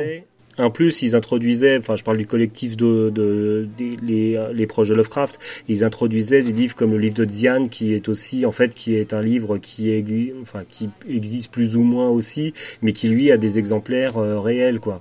Donc, euh, il a un peu, ils ont un peu mélangé tout ça, et bon, Bah, c'était, c'était bien fait du coup. Et on, donc est toujours voilà. dans ce, on est toujours dans ce contexte-là, c'est ça l'intérêt, c'est que le Necronomicon, hum, quand on décrit, euh, quand, ils ont, quand on lit un petit peu les aventures du Necronomicon, que ce soit chez Lovecraft ou d'autres, le Necronomicon, on en trouve des copies euh, dans telle ou telle bibliothèque qui existe. On en trouve, hum, on dit que euh, il est caché dans les réserves du Vatican. On nous dit que il est, euh, il a été brûlé par tel ou tel, euh, tel ou tel chapitre euh, chrétien ou musulman ou euh, juif ou euh, bouddhiste ou passant, etc., etc. Donc oui, et on le on les on retrouve on retrouve ce bouquin d'ailleurs on le retrouve très rarement parce que normalement il est comme tu l'as dit il a été brûlé, il a été dénoncé par toutes les religions qui existent. Par contre, on le retrouve dans certains endroits et des endroits qui, qui auront été créés pour la peine, mais qui paraissent tellement réels un petit peu quand on les lit, euh, qui ont été créés par Lovecraft. Et donc euh, Lovecraft s'est créé une propre géographie en quelque sorte en fait. Voilà, donc euh, toujours dans, le, dans, dans la volonté de, de création de monde, il y a des, euh, des, euh, des lieux, des villes récurrentes dans l'œuvre de Lovecraft qui sont des villes fictives, mais euh, que euh, Lovecraft et donc encore une fois ses, proches auteurs ont fait réapparaître dans différentes nouvelles. On a la, la ville d'Arkham, hein, qui est une ville du Massachusetts, oui Arkham comme, le, euh, comme, comme l'asile dans Batman, euh, qui euh, apparaît pour la première fois en 1920 dans la nouvelle euh, L'image dans la maison. Et surtout, dans cette ville d'Arkham, on a une université, l'université de, de, de, de Miskatonic, qui est, est justement, qui est censé avoir un exemplaire du Necronomicon dans sa bibliothèque. Cette université d'Arkham, oui, Et c'est en plus, euh, euh, moi, cette université, c'est un des, un- vraiment un des points qu'on retrouve quasi dans tous les bouquins, dans toutes les nouvelles. On en parle, moi, on parle de cette université tout le temps, à tel point que euh, jeune, quand j'ai lu ces bouquins, j'ai vraiment cru que ça existait, Enfin, comme les villes d'ailleurs. Mais Mm. euh, le fait que ce soit ressorti d'une nouvelle à une autre, d'un bouquin à un autre, de d'un auteur à un autre d'ailleurs, parce que on, on verra qu'il y a d'autres auteurs qui l'ont utilisé. Euh, ça lui a donné une crédibilité et euh, pour moi cette université elle existait et donc dans cette université Donc il y a l'université Miskatonic, donc dans cette université, dans cette bibliothèque, il y a un, un, un exemplaire du, euh, du, du Necronomicon. Et euh, cette université, on entend parler la première fois en 1922 dans euh, une nouvelle qui s'appelle Herbert West Réanimateur. Et justement, c'est assez rigolo parce que c'est une, euh, c'est une nouvelle qui a absolument euh, rien à voir avec le mythe. Parce que là, on, vu la définition qu'on a donnée de la science-fiction, c'est de la science-fiction. Herbert West, c'est euh, l'histoire d'un, d'un, d'un chercheur qui trouve un, un sérum qui réveille les cadavres. Donc, et, et en plus, voilà, qui, est- qui, est- qui est complètement éloigné du, euh, du mythe de Cthulhu cette fois. oui mais là c'est le des- film tu parles du film Je d'accord parle, de, Non je parle de la nouvelle. ah d'accord bah, ouais, Ah, moi mais je connaissais complètement, que le tout film à fait. Dans, dans le recueil d'Agon, je le conseille à tout le monde. Euh, on a une autre ville qui est euh, la, la, la, la ville de Dunwich, euh, qui apparaît en 1929 dans l'abomination de Dunwich. C'est une ville de demeurés, de consanguins, voilà. Et euh, puisqu'on en parle, euh, une ville qui est assez euh, célèbre dans le, aussi dans le monde de Lovecraft, qui est le- la ville portuaire d'Innsmouth. Euh, inspirée de la ville de Kingsport euh, au Tennessee, euh, qui apparaît la première fois dans, dans le- la nouvelle Céphalaïs en 19, euh, 1920, et qui est une ville, c'est un peu comme Dunwich, un peu des demeurés, mais c'est surtout des euh, hommes poissons adorateurs de Dagon qui maîtrisent la ville, et il y a une magnifique nouvelle qui s'appelle le- le- l'horreur l'horreur d'Innsmouth, hein, si je me trompe pas dans les traductions, euh, qui, qui met vraiment cette ville au cœur, euh, au cœur de la nouvelle, et euh, Euh, Mais d'ailleurs, on, oui. on Oui, remarquera que, dans, que dans les villes dont tu parles, toutes elles sont portuaires. Un signe, je ne sais pas. Une coïncidence, je ne sais pas. Mais elles sont toutes portuaires en fait. Et euh, C'est surtout des villes qui pourraient exister en fait. Et puis entre Voilà. Dagon et Cthulhu, on a des, des créatures plutôt aquatiques quand même. Oui, Oui. voilà. oh, il y en a, il y en a, en fait, il y en a plein d'autres. On verra un petit peu plus tard. Mais Ouais. euh, Ouais, di- c'est c'est des villes qui pourraient exister, c'est-à-dire euh, euh, une vie, une espèce de micro-village à deux balles peuplé par des consanguins euh, dans les États-Unis, c'est pas choquant. hein. C'est un endroit où non, mais ce que je veux dire, c'est que c'est un- c'est euh, euh, c'est un pays qui s'est construit avec des grands des grands des, des mouvements de population de cinq chariots qui partent à l'aventure et puis bah euh, 200 ans plus tard, les cinq chariots avec cinq familles dedans, ils sont à force de se reproduire entre eux, ils sont tous plus ou moins consanguins. C'est quelque chose qui fait partie de l'imaginaire. c'est quelque chose qui peut choquer parce que c'est des choses qui sont plus ou moins choquantes, mais c'est des trucs auxquels on peut s'attendre. C'est pour renforcer l'aspect euh, fantastique de la- de l'affaire, De, quoi. de- C'est, de euh, toute façon, à chaque fois, euh, que ce soit Arkham euh, ou Mis- Miskatonic, de toute façon, il avait un modèle en tête réel. Hein. Miskatonic, il, a pris comme modèle une université existante, je sais plus laquelle c'est, euh, voilà. Mais euh, c'est euh, c'est des, des, des villes qu'il a en tête, parce que, euh, comme le disait Milt, à un moment, il s'est pas mal promené, et euh, c'est la reproduction dans son monde de villes existantes. Mais pour accrocher les wagons avec ce que disait euh, Choupi justement sur les euh, le côté euh, des, ben, des des villes qui sont créées qui qui pouvaient qui pouvaient être faites de famille en famille etc.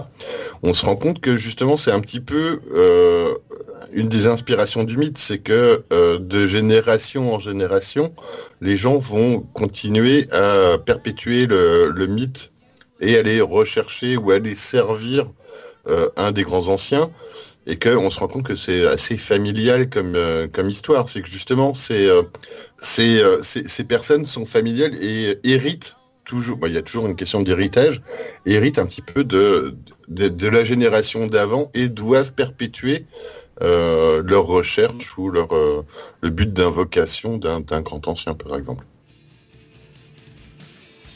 Bon, alors après avoir vu un petit peu euh, tout ce qu'a fait Lovecraft de son vivant, tout ce qu'il a écrit, on va faire une petite pause musicale en écoutant bah, Call of de Metallica. Et on se retrouve juste après pour parler de Lovecraft après sa mort.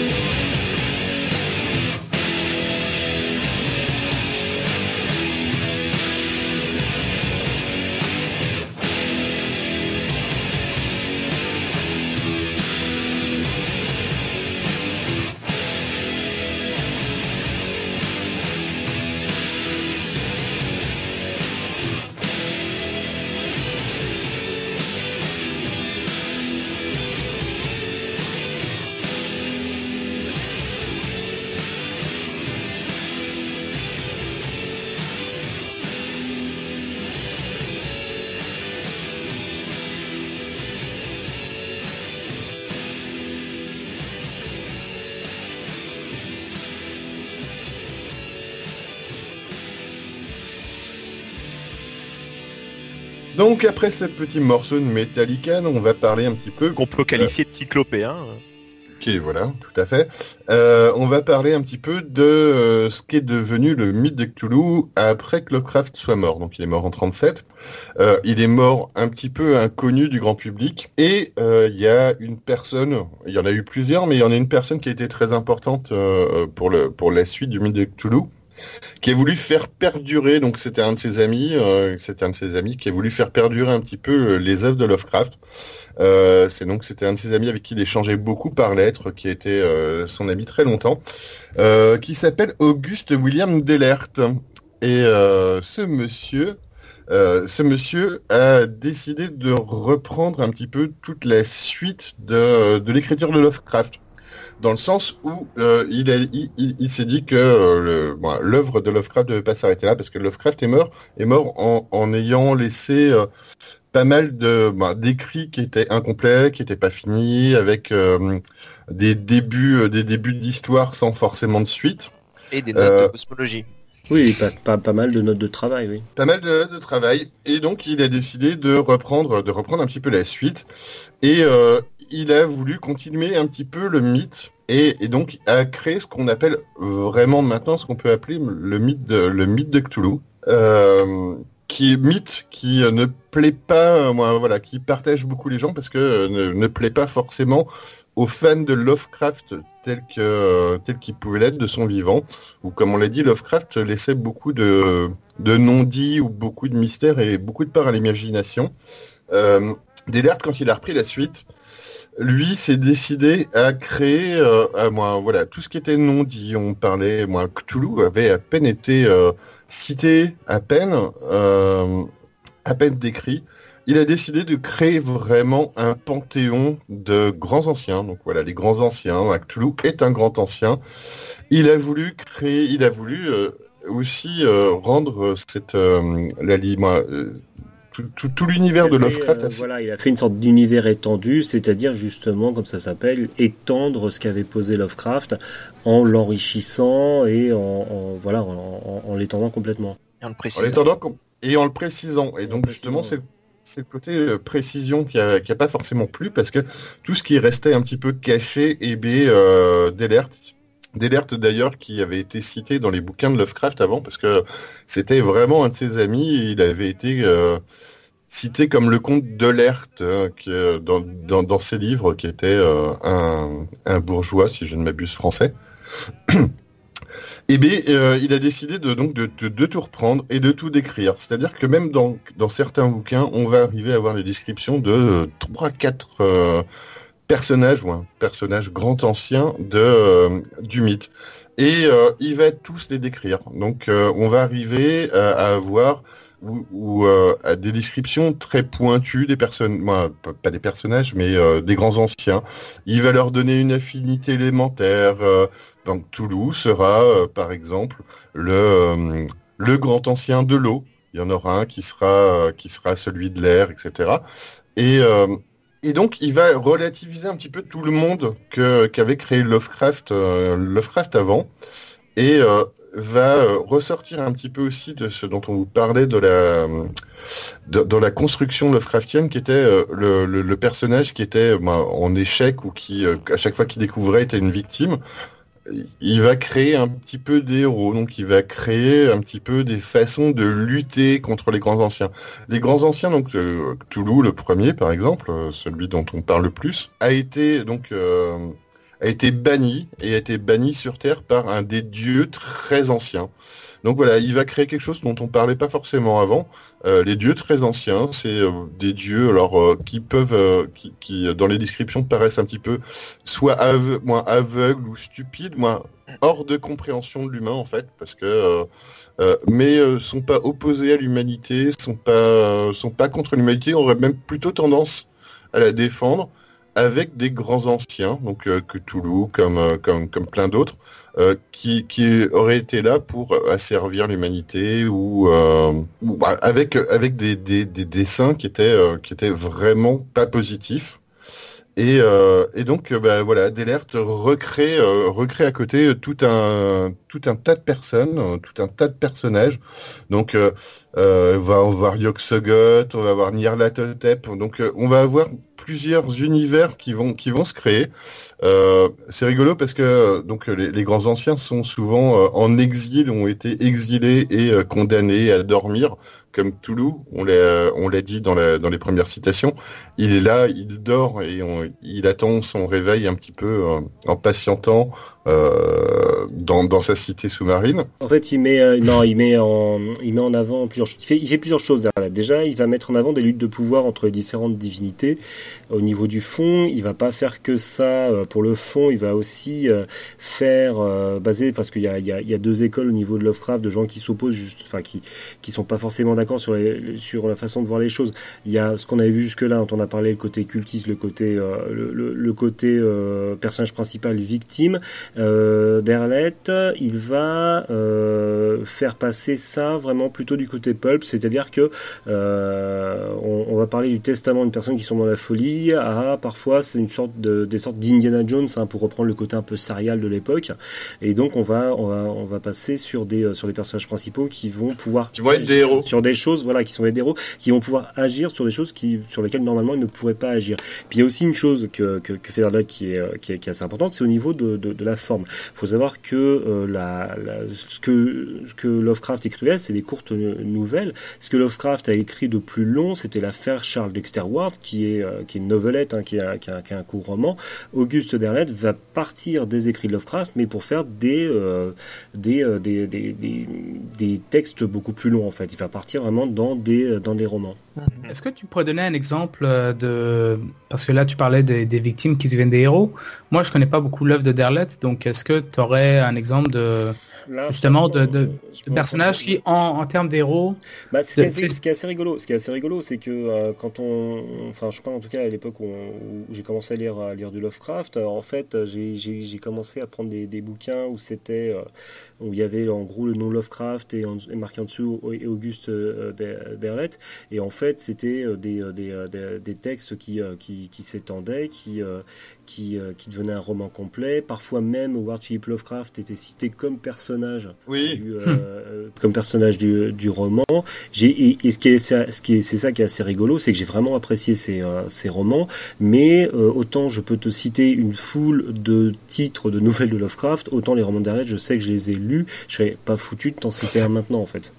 il en a écrit, il en a écrit énormément. En plus, il a, beaucoup, il a, en écrit- plus, il, il a écrit à côté, mais il en a écrit euh, moi, euh, une, cinq, une cinquantaine.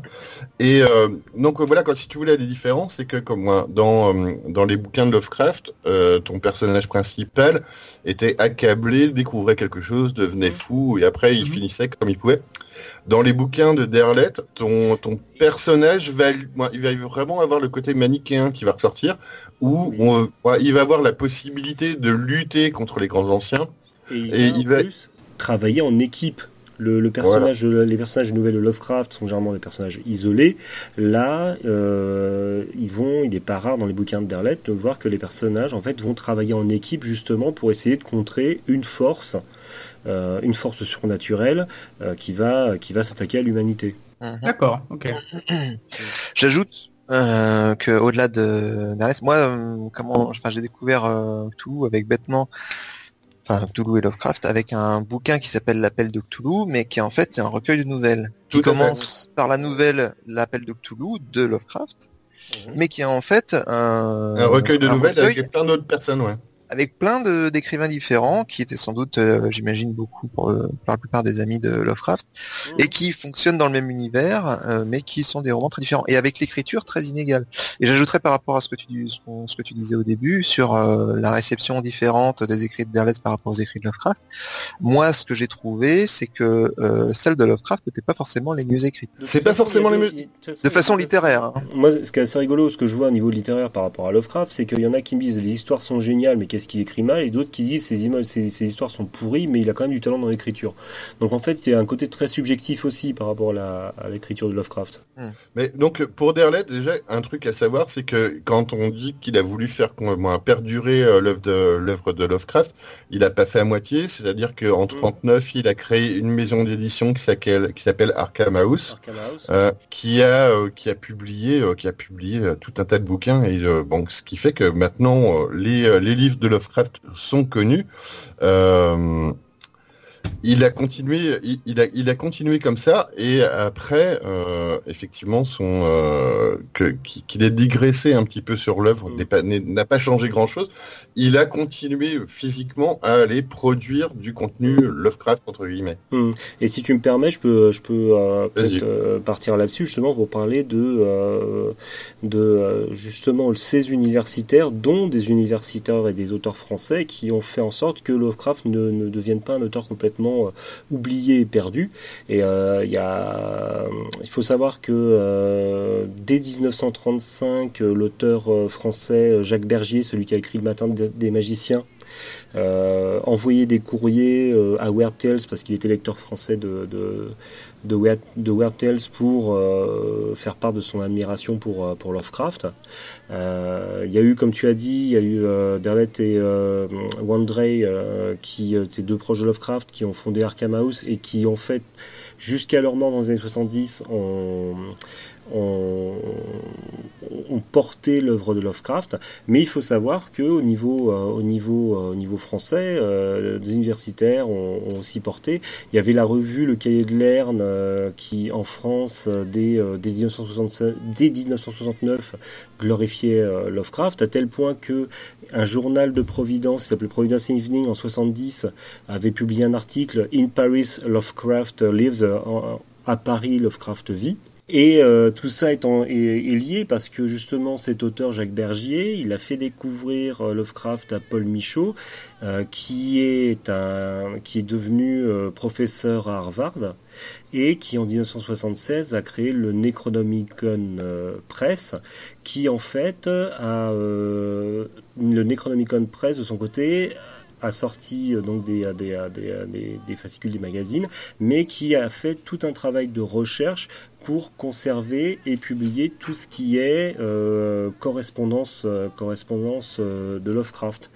Donc on a, euh, en fait, c'est vraiment au niveau des universitaires qu'on a porté à bout de bras euh, Lovecraft entre la, entre la France et les États-Unis pour faire en sorte qu'aujourd'hui on sache qu'il existe et qu'il n'est pas complètement disparu, comme je l'imagine d'autres auteurs de Weird Tales euh, aujourd'hui euh, sont complètement passés, euh, sont complètement oubliés. S'en c'est- des- des geeks. hein. Qu'à pouvoir quoi. C'est des geeks Ah, mais- qui, étaient, qui avaient des pouvoirs et ils ont ils ont fait, ils ont conservé leurs idées. Ceci dit, comme DJ, euh, on peut citer une troisième personne qui bossait dans Weird Tales, à part euh. Lovecraft et, euh, Howard. non, mais c'est ça, Voilà. je crois qu'on a si, fait je crois que euh, c'est euh, alors je me gourre peut-être, mais c'est pas euh, Tennessee Williams qui a, po- qui a posé Mais son premier façon- truc pro dedans. Mais de toute façon, Weird Tales, euh, voilà, il y a pas mal, euh, ils avaient énormément de, de, de textes envoyés, ils en sectionnaient certains, ils payaient ça une misère, donc de toute façon, oui. Euh, nous, en France, euh, Weird Tales, on, on connaît pas, euh, on connaît pas beaucoup, mais euh, euh, c'est sûr qu'aux États-Unis, c'était, c'était les pré-publications. On faisait encore le, le, le rapport avec les mangas l'autre fois. C'était de la pré-publication de jeunes auteurs, euh, et euh, voilà, qui étaient payés, euh, qui étaient payés à la ligne, j'en sais rien, mais euh, voilà. Et donc, il y a énormément de monde qui est passé par Weird Tales. Bah donc voilà, pour, pour finir là-dessus, Derlet a continué, a fait vraiment perdurer, euh, a perdurer le mythe. Pour certains, il l'a dénaturé en recréant, en créant quelque chose qui ne venait pas vraiment de Lovecraft, moins de l'œuvre de Lovecraft à la base. D'autres sont très contents parce que euh, effectivement, ça donne un petit, euh, peut-être un côté euh, aventureux euh, à, à la chose. Euh, le, bon, la fatalité, voilà, un petit peu d'action, la fatalité, euh, la tristesse de la découverte de, de quelque chose qu'on ne peut pas maîtriser, qu'on est à peine capable de décrire. C'est assez compliqué. Et euh, Derlet a un petit peu permis justement euh, d'élargir les choses, qui fait que euh, le mythe de Cthulhu, le mythe de Lovecraft, on, bah, on lui, lui, lui doit beaucoup quand même parce que c'est beaucoup de ce qu'a fait Derlet qui a été adapté, continué à construire euh, dans les œuvres à côté, dans le futur. Donc, euh, par exemple, euh, voilà, c'est, euh, on, on peut parler et je pense que c'est quelque chose qui est très important.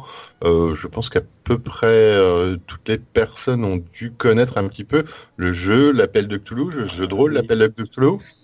Oh. Bah, c'est comme moi c'est ma première rencontre avec euh, avec Lovecraft. Et avec Alors, Pierre de première rencontre avec Lovecraft, c'est euh, c'est Et- s'appelle de Cthulhu, oui. Et je pense que c'est la première rencontre pour beaucoup beaucoup de personnes. Donc euh, c'est un jeu de rôle qui est sorti euh, à la base, moi, qui est sorti à la base dans les années 80 euh, euh, et euh, qui a vraiment fait découvrir un petit peu cet, cet univers. Euh, pourquoi, pourquoi ce jeu de rôle a marché euh, plus que les autres? Parce que déjà, voilà, on, on restait un petit peu du, bah, du côté Lovecraft où on n'était pas euh, forcé d'incarner quelque chose, quelqu'un de vraiment très très spécial. Et euh, on pouvait jouer, on jouait un reporter, un, un flic euh, ou un chercheur. Un Et- bibliothécaire, Imba, Un bibli- Voilà, Oui, Aussi. trouver objet caché. C'est ça. voilà, le Ouais, fameux et puis- toc. Le fameux toc. Et puis aussi le fait que c'était un univers assez original, parce qu'il y avait aussi quand même, il y avait quand même pas mal de jeux de rôle qui étaient Heroic Fantasy, Fantasy euh, à côté, et c'était euh, c'était un univers qui n'était pas un univers de science-fiction, c'était les années 20. Euh, voilà, c'était pas euh, Cyberpunk, c'était pas Warhammer le jeu de rôle, c'était pas euh, Donjons et Dragons, c'était un univers qui était quand même pas mal original. À la fois dans le contexte et à la fois dans l'ambiance.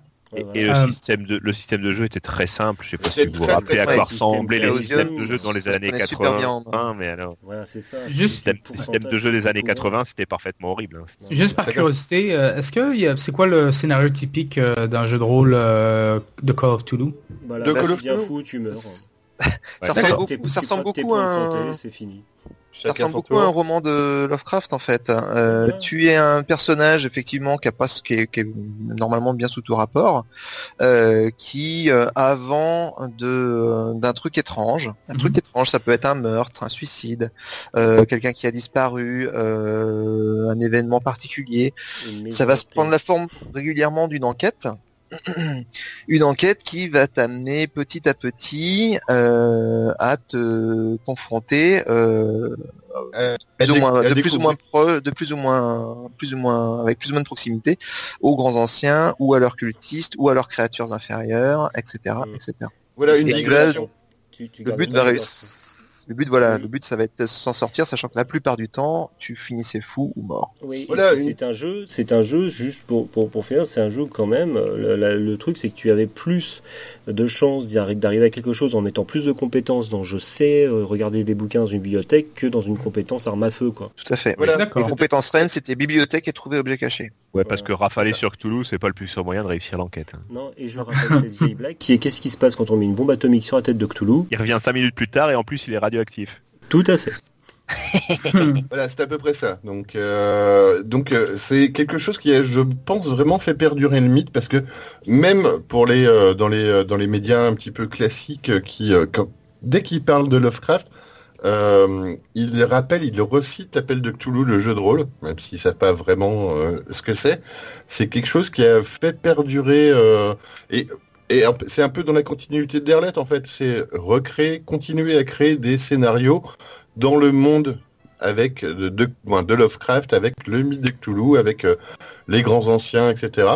Et euh, bah, d'ailleurs, c'est un peu, voilà, c'était Derlet qui a un petit peu fait, euh, en sorte que on puisse aussi jouer dedans sans être forcément une, pure victime et qui donnait un petit peu le côté aventureux de pouvoir essayer de comprendre, deviner, avancer et euh, progresser dans la connaissance du mythe de Cthulhu. Même si euh, dans le jeu de rôle, tu progresses, mais à la fin tu crèves.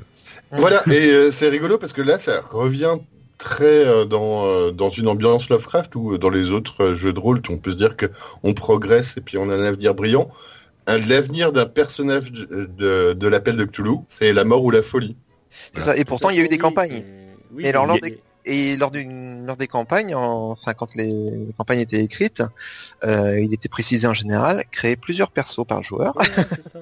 ouais, non, non, mais il y en a une qui commence par chaque joueur crée 6 personnes. C'est ça, c'est les Mazotins de Nyarlathotep. Oula. Ouais, et c'est euh, oui, mais c'est c'est ça parce que ça fait des aventures stand-alone. On n'est pas à cran sur la progression, sur la, montée en level de son personnage. On crée une aventure, on est peut-être limite même plus proche de la murder party qu'autre chose. Mais- Voilà, et c'est très, c'est très euh, favorable au one shot. un scénario Ouais, et puis bon voilà, t'as fini ton scénar et t'as vécu ton histoire et t'en as pris plein les yeux, euh, plein la gueule, plein ton cerveau. D'ailleurs, euh, One Shot, c'est ce qui se passe quand tu croises Cthulhu, d'ailleurs. C'est ça. Si on a fini avec le jeu, est-ce que euh, quelqu'un a quelque chose à nous dire sur les comics, sur les adaptations en comics? Alors moi, la seule que je connais, vous, vous savez euh, maintenant peut-être que je suis pas spécialement comics. En revanche, il y a un webcomic que j'aime beaucoup qui s'appelle Unspeakable Vault of Doom. Euh, qui est un webcomic américain, je pense, qui est en langue anglaise, euh, et qui euh, décrit les euh, comment dire la vie entre guillemets des, des grands anciens. Donc on suit euh, on Cthulhu, euh, Dagon, euh, Nyarlathotep, Shub-Niggurath et consorts euh, qui vivent ben, leur vie de grands anciens, c'est-à-dire que euh, ils se font régulièrement invoquer par des cultistes qui ont, qui ont à peu près aucune idée de ce qu'ils invoquent et qui se font bouffer. Donc ça finit régulièrement par un yum yum de la part de Cthulhu qui mange les cultistes, Bien que ça etc., etc. Il y a des il y a des blagues sur le côté euh, non euclidien, euh, ce, ce genre de choses. C'est c'est c'est assez rigolo. Après, faut le savoir justement, c'est euh, on, on- on en a on en a pas vraiment encore euh, spécialement parlé, mais euh, voilà Cthulhu, même si euh, le nom Lovecraft, le nom Cthulhu ne parle pas à tout le monde, on le retrouve partout, on le retrouve dans dans, dans tous les jeux, dans dans plein d'inspirations et euh, il y a même des mangas qui ont été euh, qui ont été inspirés. euh, Avec des jeunes filles, en fait, avec Voilà. euh, ce sont, ce sont, c'est un manga avec un nom imprononçable et euh, c'est des jeunes filles. Alors c'est des, c'est des jeunes filles japonaises de manga, euh, sauf qu'elles ont le nom de Nyarlathotep, machin. et C'est les incarnations humaines en jeunes filles, euh, des créatures de. Et voilà, donc on part très très loin, c'est-à-dire que ça a tellement inspiré, euh, ça a tellement inspiré les, les gens que euh, ils ont ils ont enlevé tout le côté un petit peu horrible, ils t'ont créé une, une petite nana euh, qui va sa- qui va être H-Tour. Et c'est surtout que ce qui est, ce qui est rigolo dans ce manga, c'est qu'ils font référence directement au jeu de rôle. C'est-à-dire qu'à un moment, ils voient une créature et on voit un lancer de euh, points de santé mentale. Voilà, parce que bon donc euh, quand- vu qu'on parlait du jeu de rôle, une euh, moi dans les on, euh, on vous- on vous répète euh, qu'on a fait une super émission sur les jeux de rôle pour vous expliquer comment ça marche, mais euh, voilà une caractéristique qui n'existe dans aucun jeu de rôle à part l'appel de Cthulhu, c'est la santé mentale. C'est-à-dire que à chaque fois que votre personnage découvre, moi, apprend quelque chose un petit peu, où on pourrait se dire c'est une progression, c'est intéressant, c'est euh, c'est bien, j'ai appris un petit peu plus sur la mythe de Cthulhu, il perd de la santé mentale, donc ça le rapproche de la folie, ça le rapproche de... Des ça, zombies, tout ça. À chaque fois qu'il est confronté au mythe. Bon, ça se retrouve dans d'autres dans d'autres jeux, hein, mais c'est clairement le Mais à ouais. Je pense que ça a été fait après, justement. Ça a, Ah été, oui, tout à fait. rajouté, euh, ça a été rajouté sur le, cette idée de, de la... Voilà. Quoi qu'il en soit, euh, c'est la folie qui se rapproche à chaque fois et euh, c'est, euh, ça reste quelque chose de récurrent chez... euh, Chez, bon, chez Lovecraft et dans tout ce qu'il a pu en hériter après. Dans les films, par exemple, Alors avant d'évoquer les films, moi j'ai un, sou- un souvenir ému des livres dont vous êtes le héros. Il y avait une petite série qui, je sais plus comment elle s'appelait, qui, qui avait jamais connu à ma connaissance que deux tomes, qui s'appelait L'horreur dans la vallée et euh, je sais plus le nom du deuxième. Là je fonctionne uniquement à la mémoire et euh, il me fait défaut. Mais grosso modo c'était complètement du Cthulhu où on jouait à un enquêteur et on était confronté à des trucs de plus en plus horribles euh, alors qu'au départ c'était sur des trucs euh, standards. Enfin, voilà, ça aussi c'était ça a pu être pour beaucoup de gens je pense euh, une introduction à l'univers de Lovecraft. Euh, Bon, alors, tu- côté tu ciné, vas-y. Voilà, tu parlais des films, donc euh, référencé encore, c'est un refait- référencement large. Il y a une centaine de livres, euh, de livres n'importe quoi, voilà, de, De livres avec des- de, voilà, tout à fait, une centaine de films euh, qui font euh, référence à Lovecraft. Alors j'en ai retenu que certains pour de, pour pour différentes raisons. Déjà le premier, Pour une raison de temps, déjà. C'est c'est Roger Car- Roger Corman, euh, c'est le, le- le gros producteur de nanar des années 60-70. Roger Corman qui a fait la première adaptation de Lovecraft au cinéma, c'est The Haunted Palace, et en fait c'est une adaptation de l'affaire euh, Charles Dexter Ward avec Vincent Price. Mhm. Ce qui est assez rigolo, c'est que comme le nom de Lovecraft euh, était pas du tout connu euh, à l'époque, il l'a vendu comme euh, il l'a vendu comme une histoire de Edgar Allan Poe. Euh, il y a Edgar marqué euh, Edgar Allan Poe sur la sur la couverture, alors que c'est une histoire de Lovecraft. Euh, 65 uniquement pour l'acteur principal, euh, la créature, euh, la créature des ténèbres, avec Leslie Nielsen euh, qui, euh, avant de faire des comédies avec les frères The euh, genre y, a- y a-t-il un flic pour sauver la reine, etc. faisaient des films d'horreur. Donc Y a-t-il un flic pour film, sauver Cthulhu Voilà, c'est ça. Bon, il parle de, de- il parle de Nyarlathotep euh, au début, sinon c'est le- c'est la seule chose. Quelque chose qui me tient vraiment à cœur, là on rentre dans les années 80, c'est euh, du de l'horreur italienne des années 80. Euh, Lucio Fulci, Ah oui. euh, maître du zombie italien, a fait une trilogie euh, qui commence entre 80 et 81, qui commence par Freyeur, et Freyeur se passe dans Dunwich, la ville de Dunwich, euh, donc ville inventée par euh, Lovecraft, et il a fait une trilogie qui est le Freyeur, l'au-delà et la maison près du cimetière. Donc, euh, mais c'est Freyeur hein, qui est vraiment le plus proche de Lovecraft, qui sont trois livres, qui sont trois Et films, euh, qui sont qui sont qui sont proches de l'univers. Hein. C'est pas l'histoire de Lovecraft, c'est vraiment l'univers de, de Lovecraft. Mais voilà, c'est un peu, c'est un peu en ça où on voit que justement tout le monde s'est plus ou moins inspiré de, de Lovecraft. C'est que Mhm. Innsmouth, Arkham, Arkham, tout le monde connaît Arkham par Batman, Par Batman, oui. Euh, mais mais voilà, ça vient de Lovecraft, de Eastmouth, Dunwich, euh, Mhm. Kingsport. Ce sont des endroits ouais, où, euh, où même les grands anciens, tout le monde les connaît, tout le monde en a entendu une, au moins une fois parler, sans savoir d'où ça venait. Mais ça a été, ça a inspiré des milliards de choses. En Comme le- 1900 ouais, en, en 1985, bon, juste parce que Evil Dead de Sam Raimi, parce que c'est tout simplement le Necronomicon qui, euh, qui met le bazar. Même année 1985, là, c'est mon chouchou, j'adore Reanimator de Stuart Gordon. Je l'ai vu il y a pas euh, longtemps, euh, avec juste pour Jeffrey. Combs qui fait un, un Herbert West fabuleux, donc avec la- un réanimateur de cadavres. Euh, un film que j'avais loué en, en cassette vidéo à l'époque, en 1991, Détective Philippe Lovecraft. Alors ça, euh, voilà. Euh, Ça sent du bon, ça. Howard Philip Lovecraft est un détective privé qui vit dans un monde Génial. Où, euh, où, en fait le mythe est connu par tout le monde et en fait Ah. tout le monde se sert de, euh, de, de la sorcellerie du mythe, enfin de, de- de- des pouvoirs euh, du mythe euh, pour se faciliter le quotidien. C'est. Parce Il y a que des ça zombies- facilite le quotidien, ce truc-là. Ouais, ah, il y a des zombies dans les chantiers, ça coûte moins cher. Enfin, c'est euh, voilà. Euh, 1995, on a l'antre de la folie de John Carpenter, euh, où un truc assez rigolo, c'est que euh, John Carpenter a fait un film où il imaginait euh, une sorte de Lovecraft moderne qui annonçait l'apocalypse. Et ce qui était assez rigolo, c'est qu'il disait que tous les critiques, euh, tous les critiques américains pensaient qu'il parlait de Stephen King en parlant de son personnage principal, alors qu'en fait, lui, il pensait vraiment à Lovecraft, puisque c'est même des citations de Lovecraft qui sont lues quand il lit les pages du bouquin. Euh, dans le côté expérimental, assez intéressant. En 2005, on a le Call of Cthulhu, Call of Cthulhu de, de Lamartino, euh, qui est assez rigolo parce qu'en fait, le mec s'est imaginé si Lovecraft avait été connu euh, donc dans les années 20-30, euh, s'il avait eu du succès. En fait, c'est euh, la nouvelle Call of Cthulhu, mais avec un film muet et en sous-titré, en, enfin avec des cartons et en noir et blanc. Ouais, film si. Call of Cthulhu avait été adapté à l'époque. Je trouve ça excellent. 2014, Ah bah, je n'ai pas vu ce film. Call Girl of Cthulhu, je l'ai mis uniquement dans le titre. Et enfin, mention spéciale, Mais en fait- parce qu'on parlait d'animé, euh, il y a eu un animé hentai, euh, donc euh, un animé pornographique en 2001 qui s'appelait Mystery of the Necronomicon. euh, Mystery of the Necronomicon, bah ouais, les japonais, les tentacules, tout ça, voilà, je vous laisse Bah, imaginer. normal. Ah bah, ah bah, Sûr. c'est japonais, hein. Bon, allez, côté jeux vidéo, qu'est-ce qui a été fait? Euh, bah, oui. je, je vais m'y coller. Euh, alors, euh, niveau jeux vidéo, c'est un peu compliqué parce que il y a un peu, c'est les jeux vidéo Lovecraftiens, c'est un peu une catégorie fourre-tout. Euh, c'est un peu dur de faire la distinction entre les jeux vidéo qui ont des éléments de, de la mythologie de Cthulhu, donc qui auraient des anciens, qui auraient des cultistes, qui auraient de ce genre de personnages, et Qui s'en inspire, c'est ça? ou, bah, ouais, ou qui s'en inspire, c'est ça, parce que parce que Lovecraft, évidemment, c'est pas juste euh, des monstres, c'est pas juste euh, des tentacules, c'est aussi des, euh, des impressions, c'est euh, le non euclidien, comme on l'a dit, c'est l'innommable, c'est c'est la peur de l'univers qui qui existe et dont on n'est qu'une seule particule et on pourrait mourir et il y aurait aucun problème.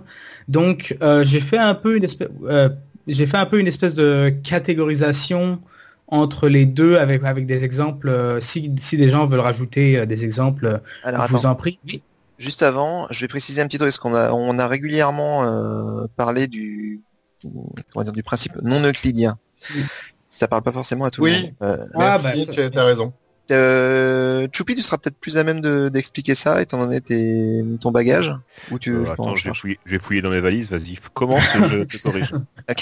Donc non euclidien. Euh, nous, quand on a été à l'école et tout, on a étudié principalement la, la géométrie d'Euclide, c'est-à-dire euh, les parallèles euh, restent parallèles, les perpendiculaires euh, c'est un angle droit, euh, les triangles ont trois côtés, euh, etc., etc., etc. Donc des ces bases là qui fondent un petit peu finalement notre univers, notre physique.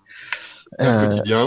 voilà. Sauf Ouais. que euh, régulièrement, dans le monde de Cthulhu, comme on parle de créatures qui sont un petit peu bien au-delà de nos dimensions habituelles, euh, on est plutôt dans le monde de la physique quantique et donc euh, on est dans, on a régulièrement des créatures euh, qui sont dans des, dans des espaces et qui créent des espaces non euclidiens.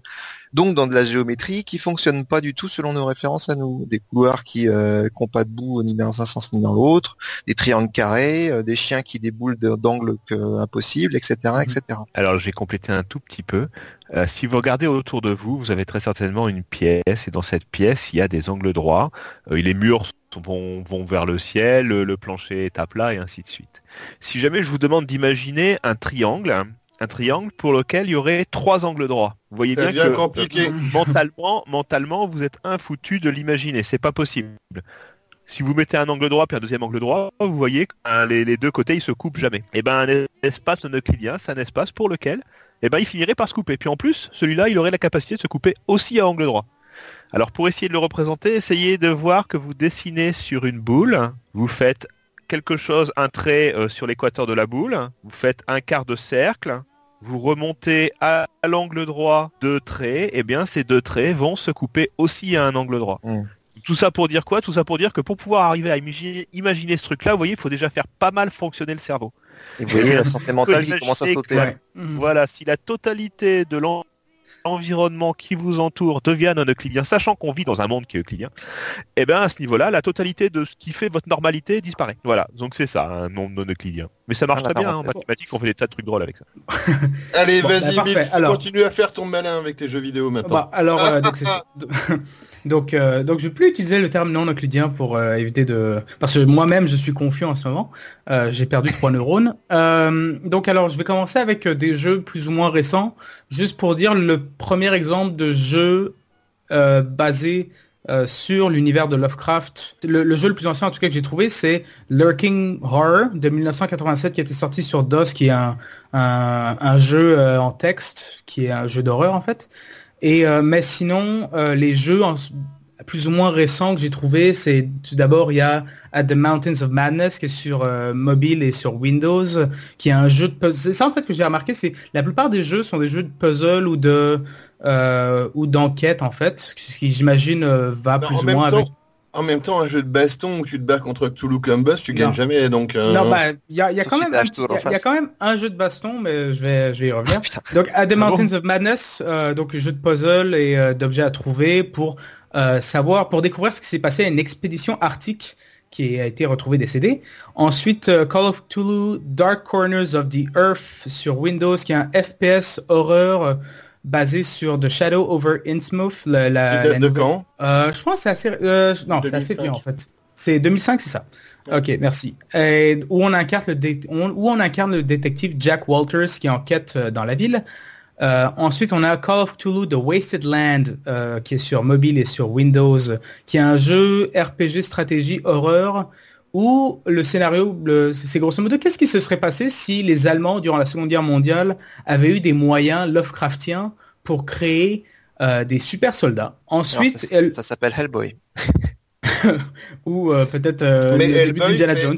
Hellboy fait très, très clairement euh, rapport à, à- à Lovecraft et à Cthulhu. Hein. C'est pour ça que je le cite parce qu'on l'a, on parlait des comics tout à l'heure, mais euh, j'y ai, pas- j'y ai pas pensé, mais j'ai vu les films et euh, très clairement, euh, C'est très clairement très inspiré. très, hein. très, très Lovecraftien dans les. Puis, dans les- puis, euh, Guillermo del Toro aussi veut adapter à The Mountain of Madness en film, donc Ça euh, m'étonne m'étonne, ça m'étonne pas du tout.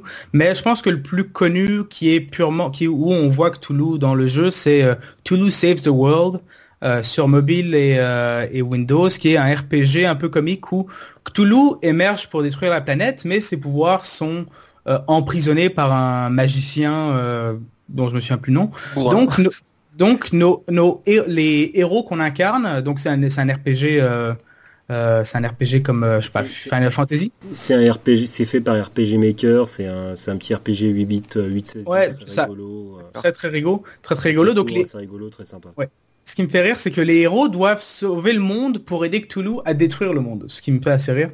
Euh, mais après, évidemment, bah, moi j'ai fait un peu de recherche aussi de mon côté, puis je me suis dit, est-ce qu'il y aurait pas un petit jeu mobile euh, que je pourrais télécharger pour euh, pour l'essayer? Puis donc si- j'en ai trouvé un, et si vous J'ai voulez, essayé 5 minutes.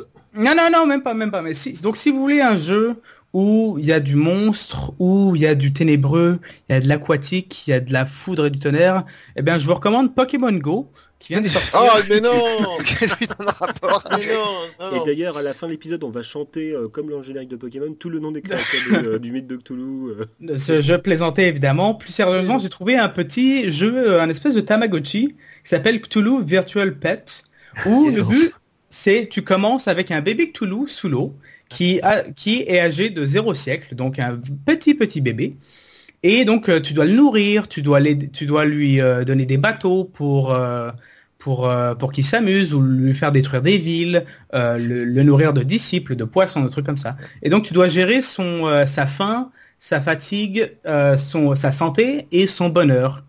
Et, euh, et après, en, en parallèle, tu peux faire des, des espèces de mini-jeux pour acquérir, euh, je sais pas, la, la monnaie du jeu. Donc, je sais pas si c'est des âmes ou des runes ou un truc du genre, pour acheter en fait le poisson et tout ça. Et donc, euh, tu le vois grandir et tu le vois. euh, Mais par contre, c'est assez long pour le voir grandir, vu que il faut, il faut environ 4 jours pour qu'il qu'il évolue d'une étape, en fait. Plusieurs siècles. Non, non, non, ouais, c'est ça. C'est bah, c'est une journée égale un siècle dans le jeu. Et au bout de quatre siècles, finalement, tu arrives à l'é- à l'échelon supérieur en fait de son enfance, Euh, ce qui rend le jeu assez long vu que tu peux pas vraiment accélérer les, accélérer les choses.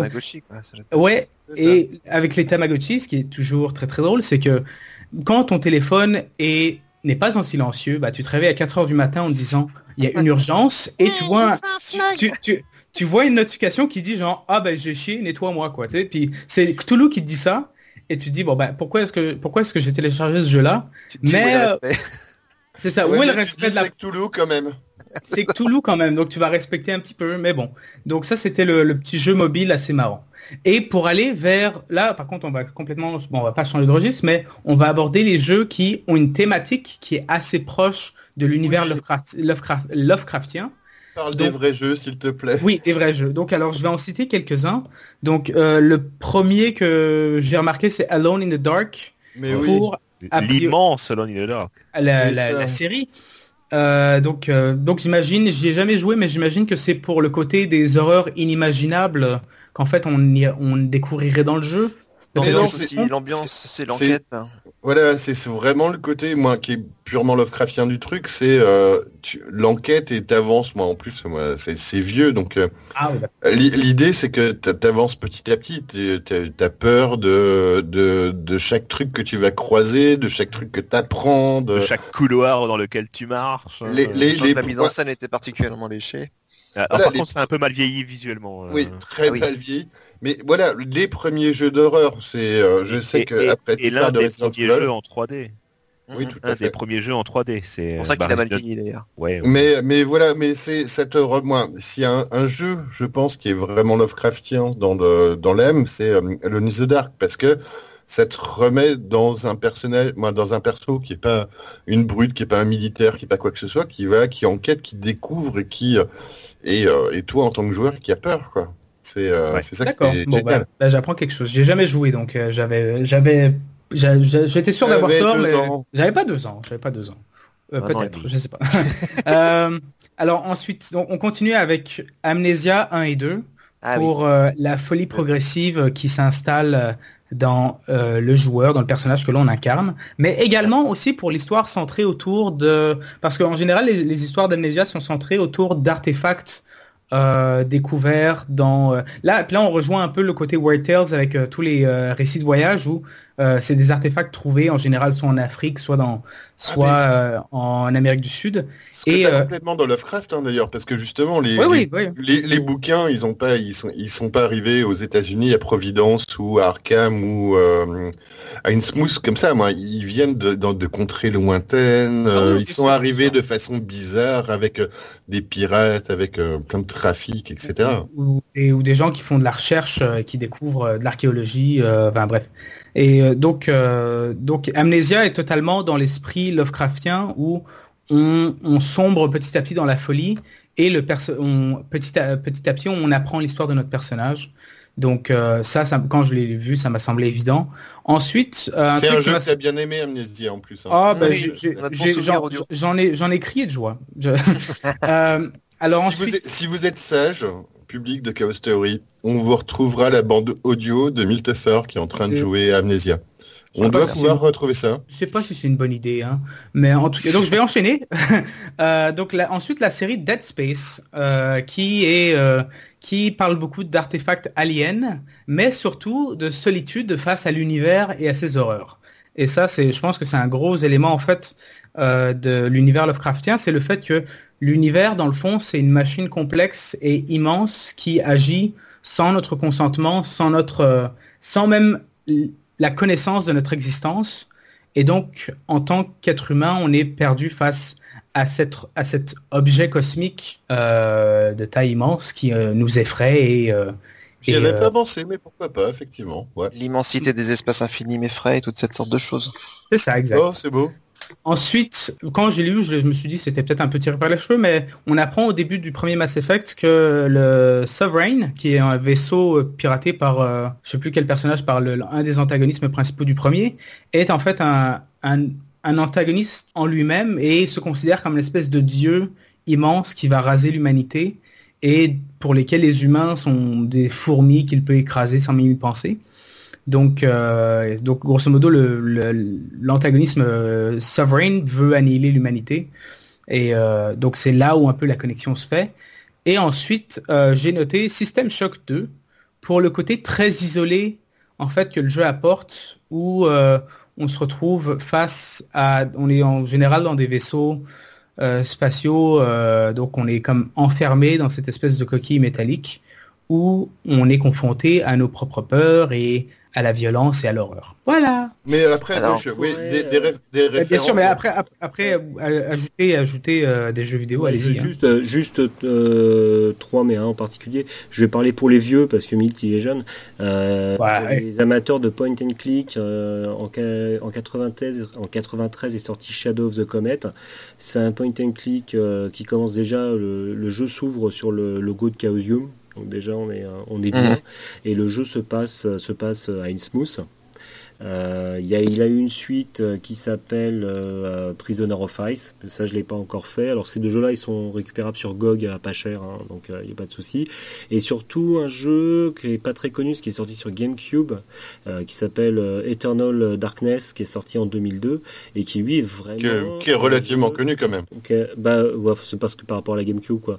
Et qui, lui, est vraiment un jeu qui se passe dans, euh, dans, dans l'univers du- des, des mondes de Lovecraft avec une jauge de santé mentale. Voilà. Mais après, des clins d'œil à Lovecraft, il y en a partout, parce que euh, si vous rejouez au premier Doom, le boss final, c'est Shub-Ni- Shub-Nigorath. Ah ouais. Il s'appelle Shub-Nigorath, c'est comme ça. Bon, donc, euh, et après, moi, voilà, on le retrouve dans South Park, on le retrouve dans, on Oui, retrouve euh. des, des, des clins d'œil maintenant partout. Et ce qui est assez rigolo, et euh, ça va nous amener vers euh, vers la transition vers la fin. Bon, on va rajouter quelques jeux peut-être euh, avant, Oui. mais euh, voilà, Lovecraft, on le retrouve partout. Les gens savent peut-être pas que c'est Lovecraft, savent peut-être pas ce que c'est que le mythe de Cthulhu, mais on le retrouve à tous les coins de rue, dans plein d'expériences partout, quoi. Et partout dans le monde, euh, je vois, il y a eu un jeu méga CD euh, qui s'est sorti qu'au Japon qui s'appelle Ernest Evans, euh, et où il y avait le Necronomicon, il y avait H-Tour, euh, tout ça quoi. Et euh, même euh, au niveau référence, quand on le, le premier Resident Evil, quand on retrouvait en fait, on pouvait lire euh, les, les journaux, des courriers, des trucs comme ça euh, dans, dans le manoir. Mais Ouais. euh, pour moi, c'était euh, c'était vraiment Lovecraft. C'est euh, Bah, c'est the Dark version 2 de Resident Evil. Oui, voilà, c'est ça. Fait. courant En fait, techniquement, euh, les, les gars de Resident Evil, quand ils l'ont développé, ils ont pompé Alone in the Dark. Mais vraiment, c'est-à-dire les oui, angles de caméra, les, les s'en est chiens, pas caché hein, par la suite. euh, Et, euh, et, et sauf que quand les quand les mecs de, de qui avaient développé Alone in the Dark, ils ont ils ont vu que c'était en cours, ils ont ils ont dû bon c'est un obscur un obscur petit studio à deux balles, ça nous fera pas de ça nous fera pas de l'ombre. et Hmm. puis quand ils se sont rendus compte de ce qui se passait, ils se sont rendus compte que c'était trop petit pour porter plainte et que voilà quoi. Mais euh, si la- Resident Evil existe, c'est parce qu'il y a eu the Dark avant. Par la suite, comment il s'appelle déjà euh, le créateur de, de Resident. Evil? Mikami. Mikami. Effectivement, par la suite, a complètement reconnu que, euh, je crois, il me semble qu'il avait, mais à l'époque, il pouvait, il avait pas le droit. Bah, Parce qu'il était lié par, Cap- il était lié par Capcom et Capcom leur a dit non, non, Non, non, ça vous n'a n'avez pas le droit de dire que ceci, ceci, cela et ça n'a rien à voir, point barre. Mais sinon, effectivement, il, on peut encore en rajouter quelques-uns. Euh, Bêtement, un truc, euh, deux, j'ai cité deux MMO pour deux différentes raisons. Hmm. Euh, L'un, c'est va être World of Warcraft parce que les dieux très anciens de World of Warcraft, c'est des copier-coller de, enfin des copier-coller. Au moins dans les noms de euh, des grands anciens de Mais très clairement, ouais. Hein, Cthulhu, c'est Cthulhu. euh, on a Yok, euh, Igot euh, qui a Yoxotot, etc., etc. Ils ont repris Et fait que en remettre fait. les noms et le, ils ont fait que remettre les noms et le principe de gros dieux euh, malfaisants euh, est euh, un petit peu difficile à appréhender, mais euh, mais c'est très très clairement du euh, du Lovecraftien. Euh, plus récent, euh, il y a The Secret World, The Secret World qui baigne beaucoup dans une ambiance euh, Lovecraftienne jusqu'à faire une copie, un copier-coller d'Innsmouth dans le dans le jeu. Sinon, j'ai envie de citer aussi un très bon jeu qui s'appelle Darkest Dungeon, où le principe est de créer un groupe d'aventuriers qui va explorer des donjons en tant que mercenaires, mais qui vont au fur et à mesure qui vont croiser croiser des, comment, créatures euh, bizarres. Non seulement ils vont effectivement euh, se faire baisser, mais ils vont perdre beaucoup de santé mentale. Et l'enjeu majeur de ce, de ce jeu, c'est de réussir à faire survivre son équipe, notamment au niveau du moral, parce qu'ils finissent très régulièrement fous, ces gens. Et là, c'est clair, on est clairement dans une ambiance, encore une fois, euh, mi-chemin entre Donjons et Dragons et Lovecraft. Oui, effectivement, oui. Donc, euh, un- un- bon, de toute façon, des références, euh, on pourrait faire une, émi- une émission de 15 heures en ne citant que des références à Lovecraft. Il y en a partout, tout le temps. Euh, donc, quoi qu'il en soit, euh, il a inspiré, il continue à inspirer, et d'ailleurs, on, s'en rend compte, il y a encore et euh, actuellement, aujourd'hui ou, hier peut-être, des plein de d'Ulule, de Kickstarter et compagnie qui se font pour des jeux sur Cthulhu. Il y a un jeu, il y a un jeu de plateau qui pèse des kilos, qui coûte beaucoup d'argent, mais qui qui est sorti il y a pas longtemps. Euh, il y a un jeu vidéo de Cthulhu qui va ressortir en 2017. Donc, euh, quoi qu'il en soit, Lovecraft a inspiré, euh, a inspiré un des auteurs, des plein d'auteurs à côté. Et je pense que vraiment, voilà, sur sur l'inconscient collectif, je pense que c'est vraiment un des auteurs récents entre guillemets qui qui importe beaucoup parce que je pense que euh, voilà, moi j'ai fait mon petit tour. euh, euh, bah, avec mes potes, mes, mes copains, mes collègues, en me demandant, tiens, est-ce que Lovecraft, ça dit quelque chose? Non. Est-ce que Cthulhu, ça te dit quelque chose? Ouais, j'ai déjà entendu le nom, mais si je te parle de ça, du Necronomicon, ou si je te parle de ça, en fait, tout le monde te- se rappelle et a un petit point commun avec ça. Et je pense que voilà, Lovecraft a, a fait baigner, nous fait baigner depuis euh, depuis des années dans euh, dans, dans, dans, son monde et euh, dans tout ce qui est euh, fantastique, horreur et compagnie. Enfin, tous les geeks, hein, parce que euh, le, enfin, le commun des mortels entre grosses guillemets, il a peut-être Oui. éventuellement entendu parler de Lovecraft euh, Non, mais en, justement, tant que, en le- tant que référence littéraire, mais de Cthulhu certainement pas. Le nom, les noms, non, mais euh, les références, tout le monde, moi. Voilà, si nous on revient en donnant une référence, tiens, regarde euh, le Necronomicon dans moi, le tel bouquin, ça serait moi. Voilà, c'est que le- la personne connaît quelque chose un peu de Lovecraft. Ça a inspiré tellement de personnes qui ont écrit, fait des jeux, etc. Que Lovecraft, l'air de rien, il est un petit peu partout quand même. Ouais, C'est rentré dans l'imaginaire commun, quoi. En fait. C'est ça, voilà.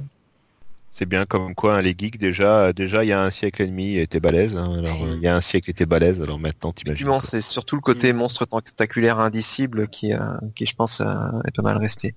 Et aussi une certaine esthétique, euh, une certaine approche euh, du, de l'œuvre d'horreur. C'est ça, ben voilà, le- l'horreur. L'enquêteur, l'enquêteur, le, le, simple, le, le, simple grouillot face à l'indicible. Ça c'est ça c'est resté aussi, je pense. C'est sans doute la, à mon avis, la contribution majeure de Lovecraft euh, bah, au genre humain. Donc, est-ce que vous avez quelque chose à rajouter sur ce grand clown qui était euh, notre ami Howard Phillips Lovecraft? Il faut, il faut le lire, c'est tout. Il faut le lire. Ah bah oui. Parce que, oui. Euh, C'est pas long, c'est des nouvelles et euh, c'est un, un univers à connaître. Donc voilà, puis. Et puis ils ont fait une réédition là. Ils ont fait une réédition. Il y a une, retraduction qui est sortie, une réédition, une retraduction. Donc euh, voilà, c'est ça reste un auteur très facile euh, aujourd'hui, très facile d'accès. Comme je disais, euh, c'est très contemporain, même le jeu de rôle viendrait d'être réédité. Moi, voilà, c'est c'est je sais pas si, c'est à cause de grâce à Derlette, mais voilà, l'œuvre de Lovecraft continue à être perpétuée et je pense que ça s'arrêtera pas demain. Je pense qu'il est pour beaucoup quand même. Hein, parce que... C'est grâce à Darlet, c'est grâce à d'autres, c'est grâce à Stephen King qui, euh, qui l'a cité comme étant une de ses principales euh, inspirations. C'est grâce à tous ceux qui l'ont lu, qui l'ont aimé, qui l'ont porté. Et euh, j'espère même que c'est grâce à nous avec ce podcast. oh merde, j'allais dire, ils me veulent ma Je savais pas, c'était pas, c'était pas son producteur, sinon je te l'aurais pas piqué. Je voulais le dire. Et eh ben voilà, tu m'as ôté les mots de la bouche. Donc, euh, bah, je pense qu'on peut conclure cet épisode 23 de Chaos Theory euh, sur cette magnifique phrase. Euh, donc Chaos Theory, on vous le rappelle, vous pouvez nous retrouver sur la page Facebook Chaos Theory Podcast, sur Chaos Theory FR, sur Twitter, sur le site chaostheory.fr. On fait aussi d'autres émissions qui sont City Network, par exemple, des mini-théories à droite à gauche. Donc, c'est la dernière émission de la saison. Euh, on essaye habituellement de faire un petit peu des trucs pour les vacances, mais là, on va essayer de se reposer. On va essayer peut-être de revenir plein de nouvelles versions, plein de nouvelles idées et euh, en très grande forme euh, d'ici certainement septembre. N'hésitez pas à nous envoyer des messages. On n'a jamais réclamé des euh, des, étoiles sur iTunes, mais si vous avez envie, vous avez le droit de le faire quand même.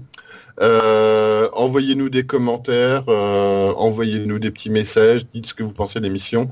on va être en... aime bien. Voilà, on va on va être en plus en, en, période de réflexion, donc donnez-nous vos avis vraiment, ça nous importe. Et donc on va se retrouver, je pense, à la rentrée, donc septembre, octobre, tous ensemble. Euh, et bien donc, je vais vous souhaiter une très bonne soirée. Très bonne soirée, euh, Jay. Salut, merci. Choupi, bonne soirée, à bientôt. Euh, Yayak, Toulouse, Tagn et tout le bazar. Bonnes vacances, tout ça. Mon cher euh, Milt. Bah, bonne soirée puis bonnes vacances. Voilà, et Yuki, toi non, toi non. Non, mais moi, non, mais moi c'est bon parce que j'étais déjà nu devant mon micro, j'avais oublié de le dire ce soir et ça me manquait, donc je vais aller me coucher. Et donc, on vous souhaite. Euh, on, vous dit, on vous dit à très bientôt pour de nouvelles aventures. Ciao. Bye bye.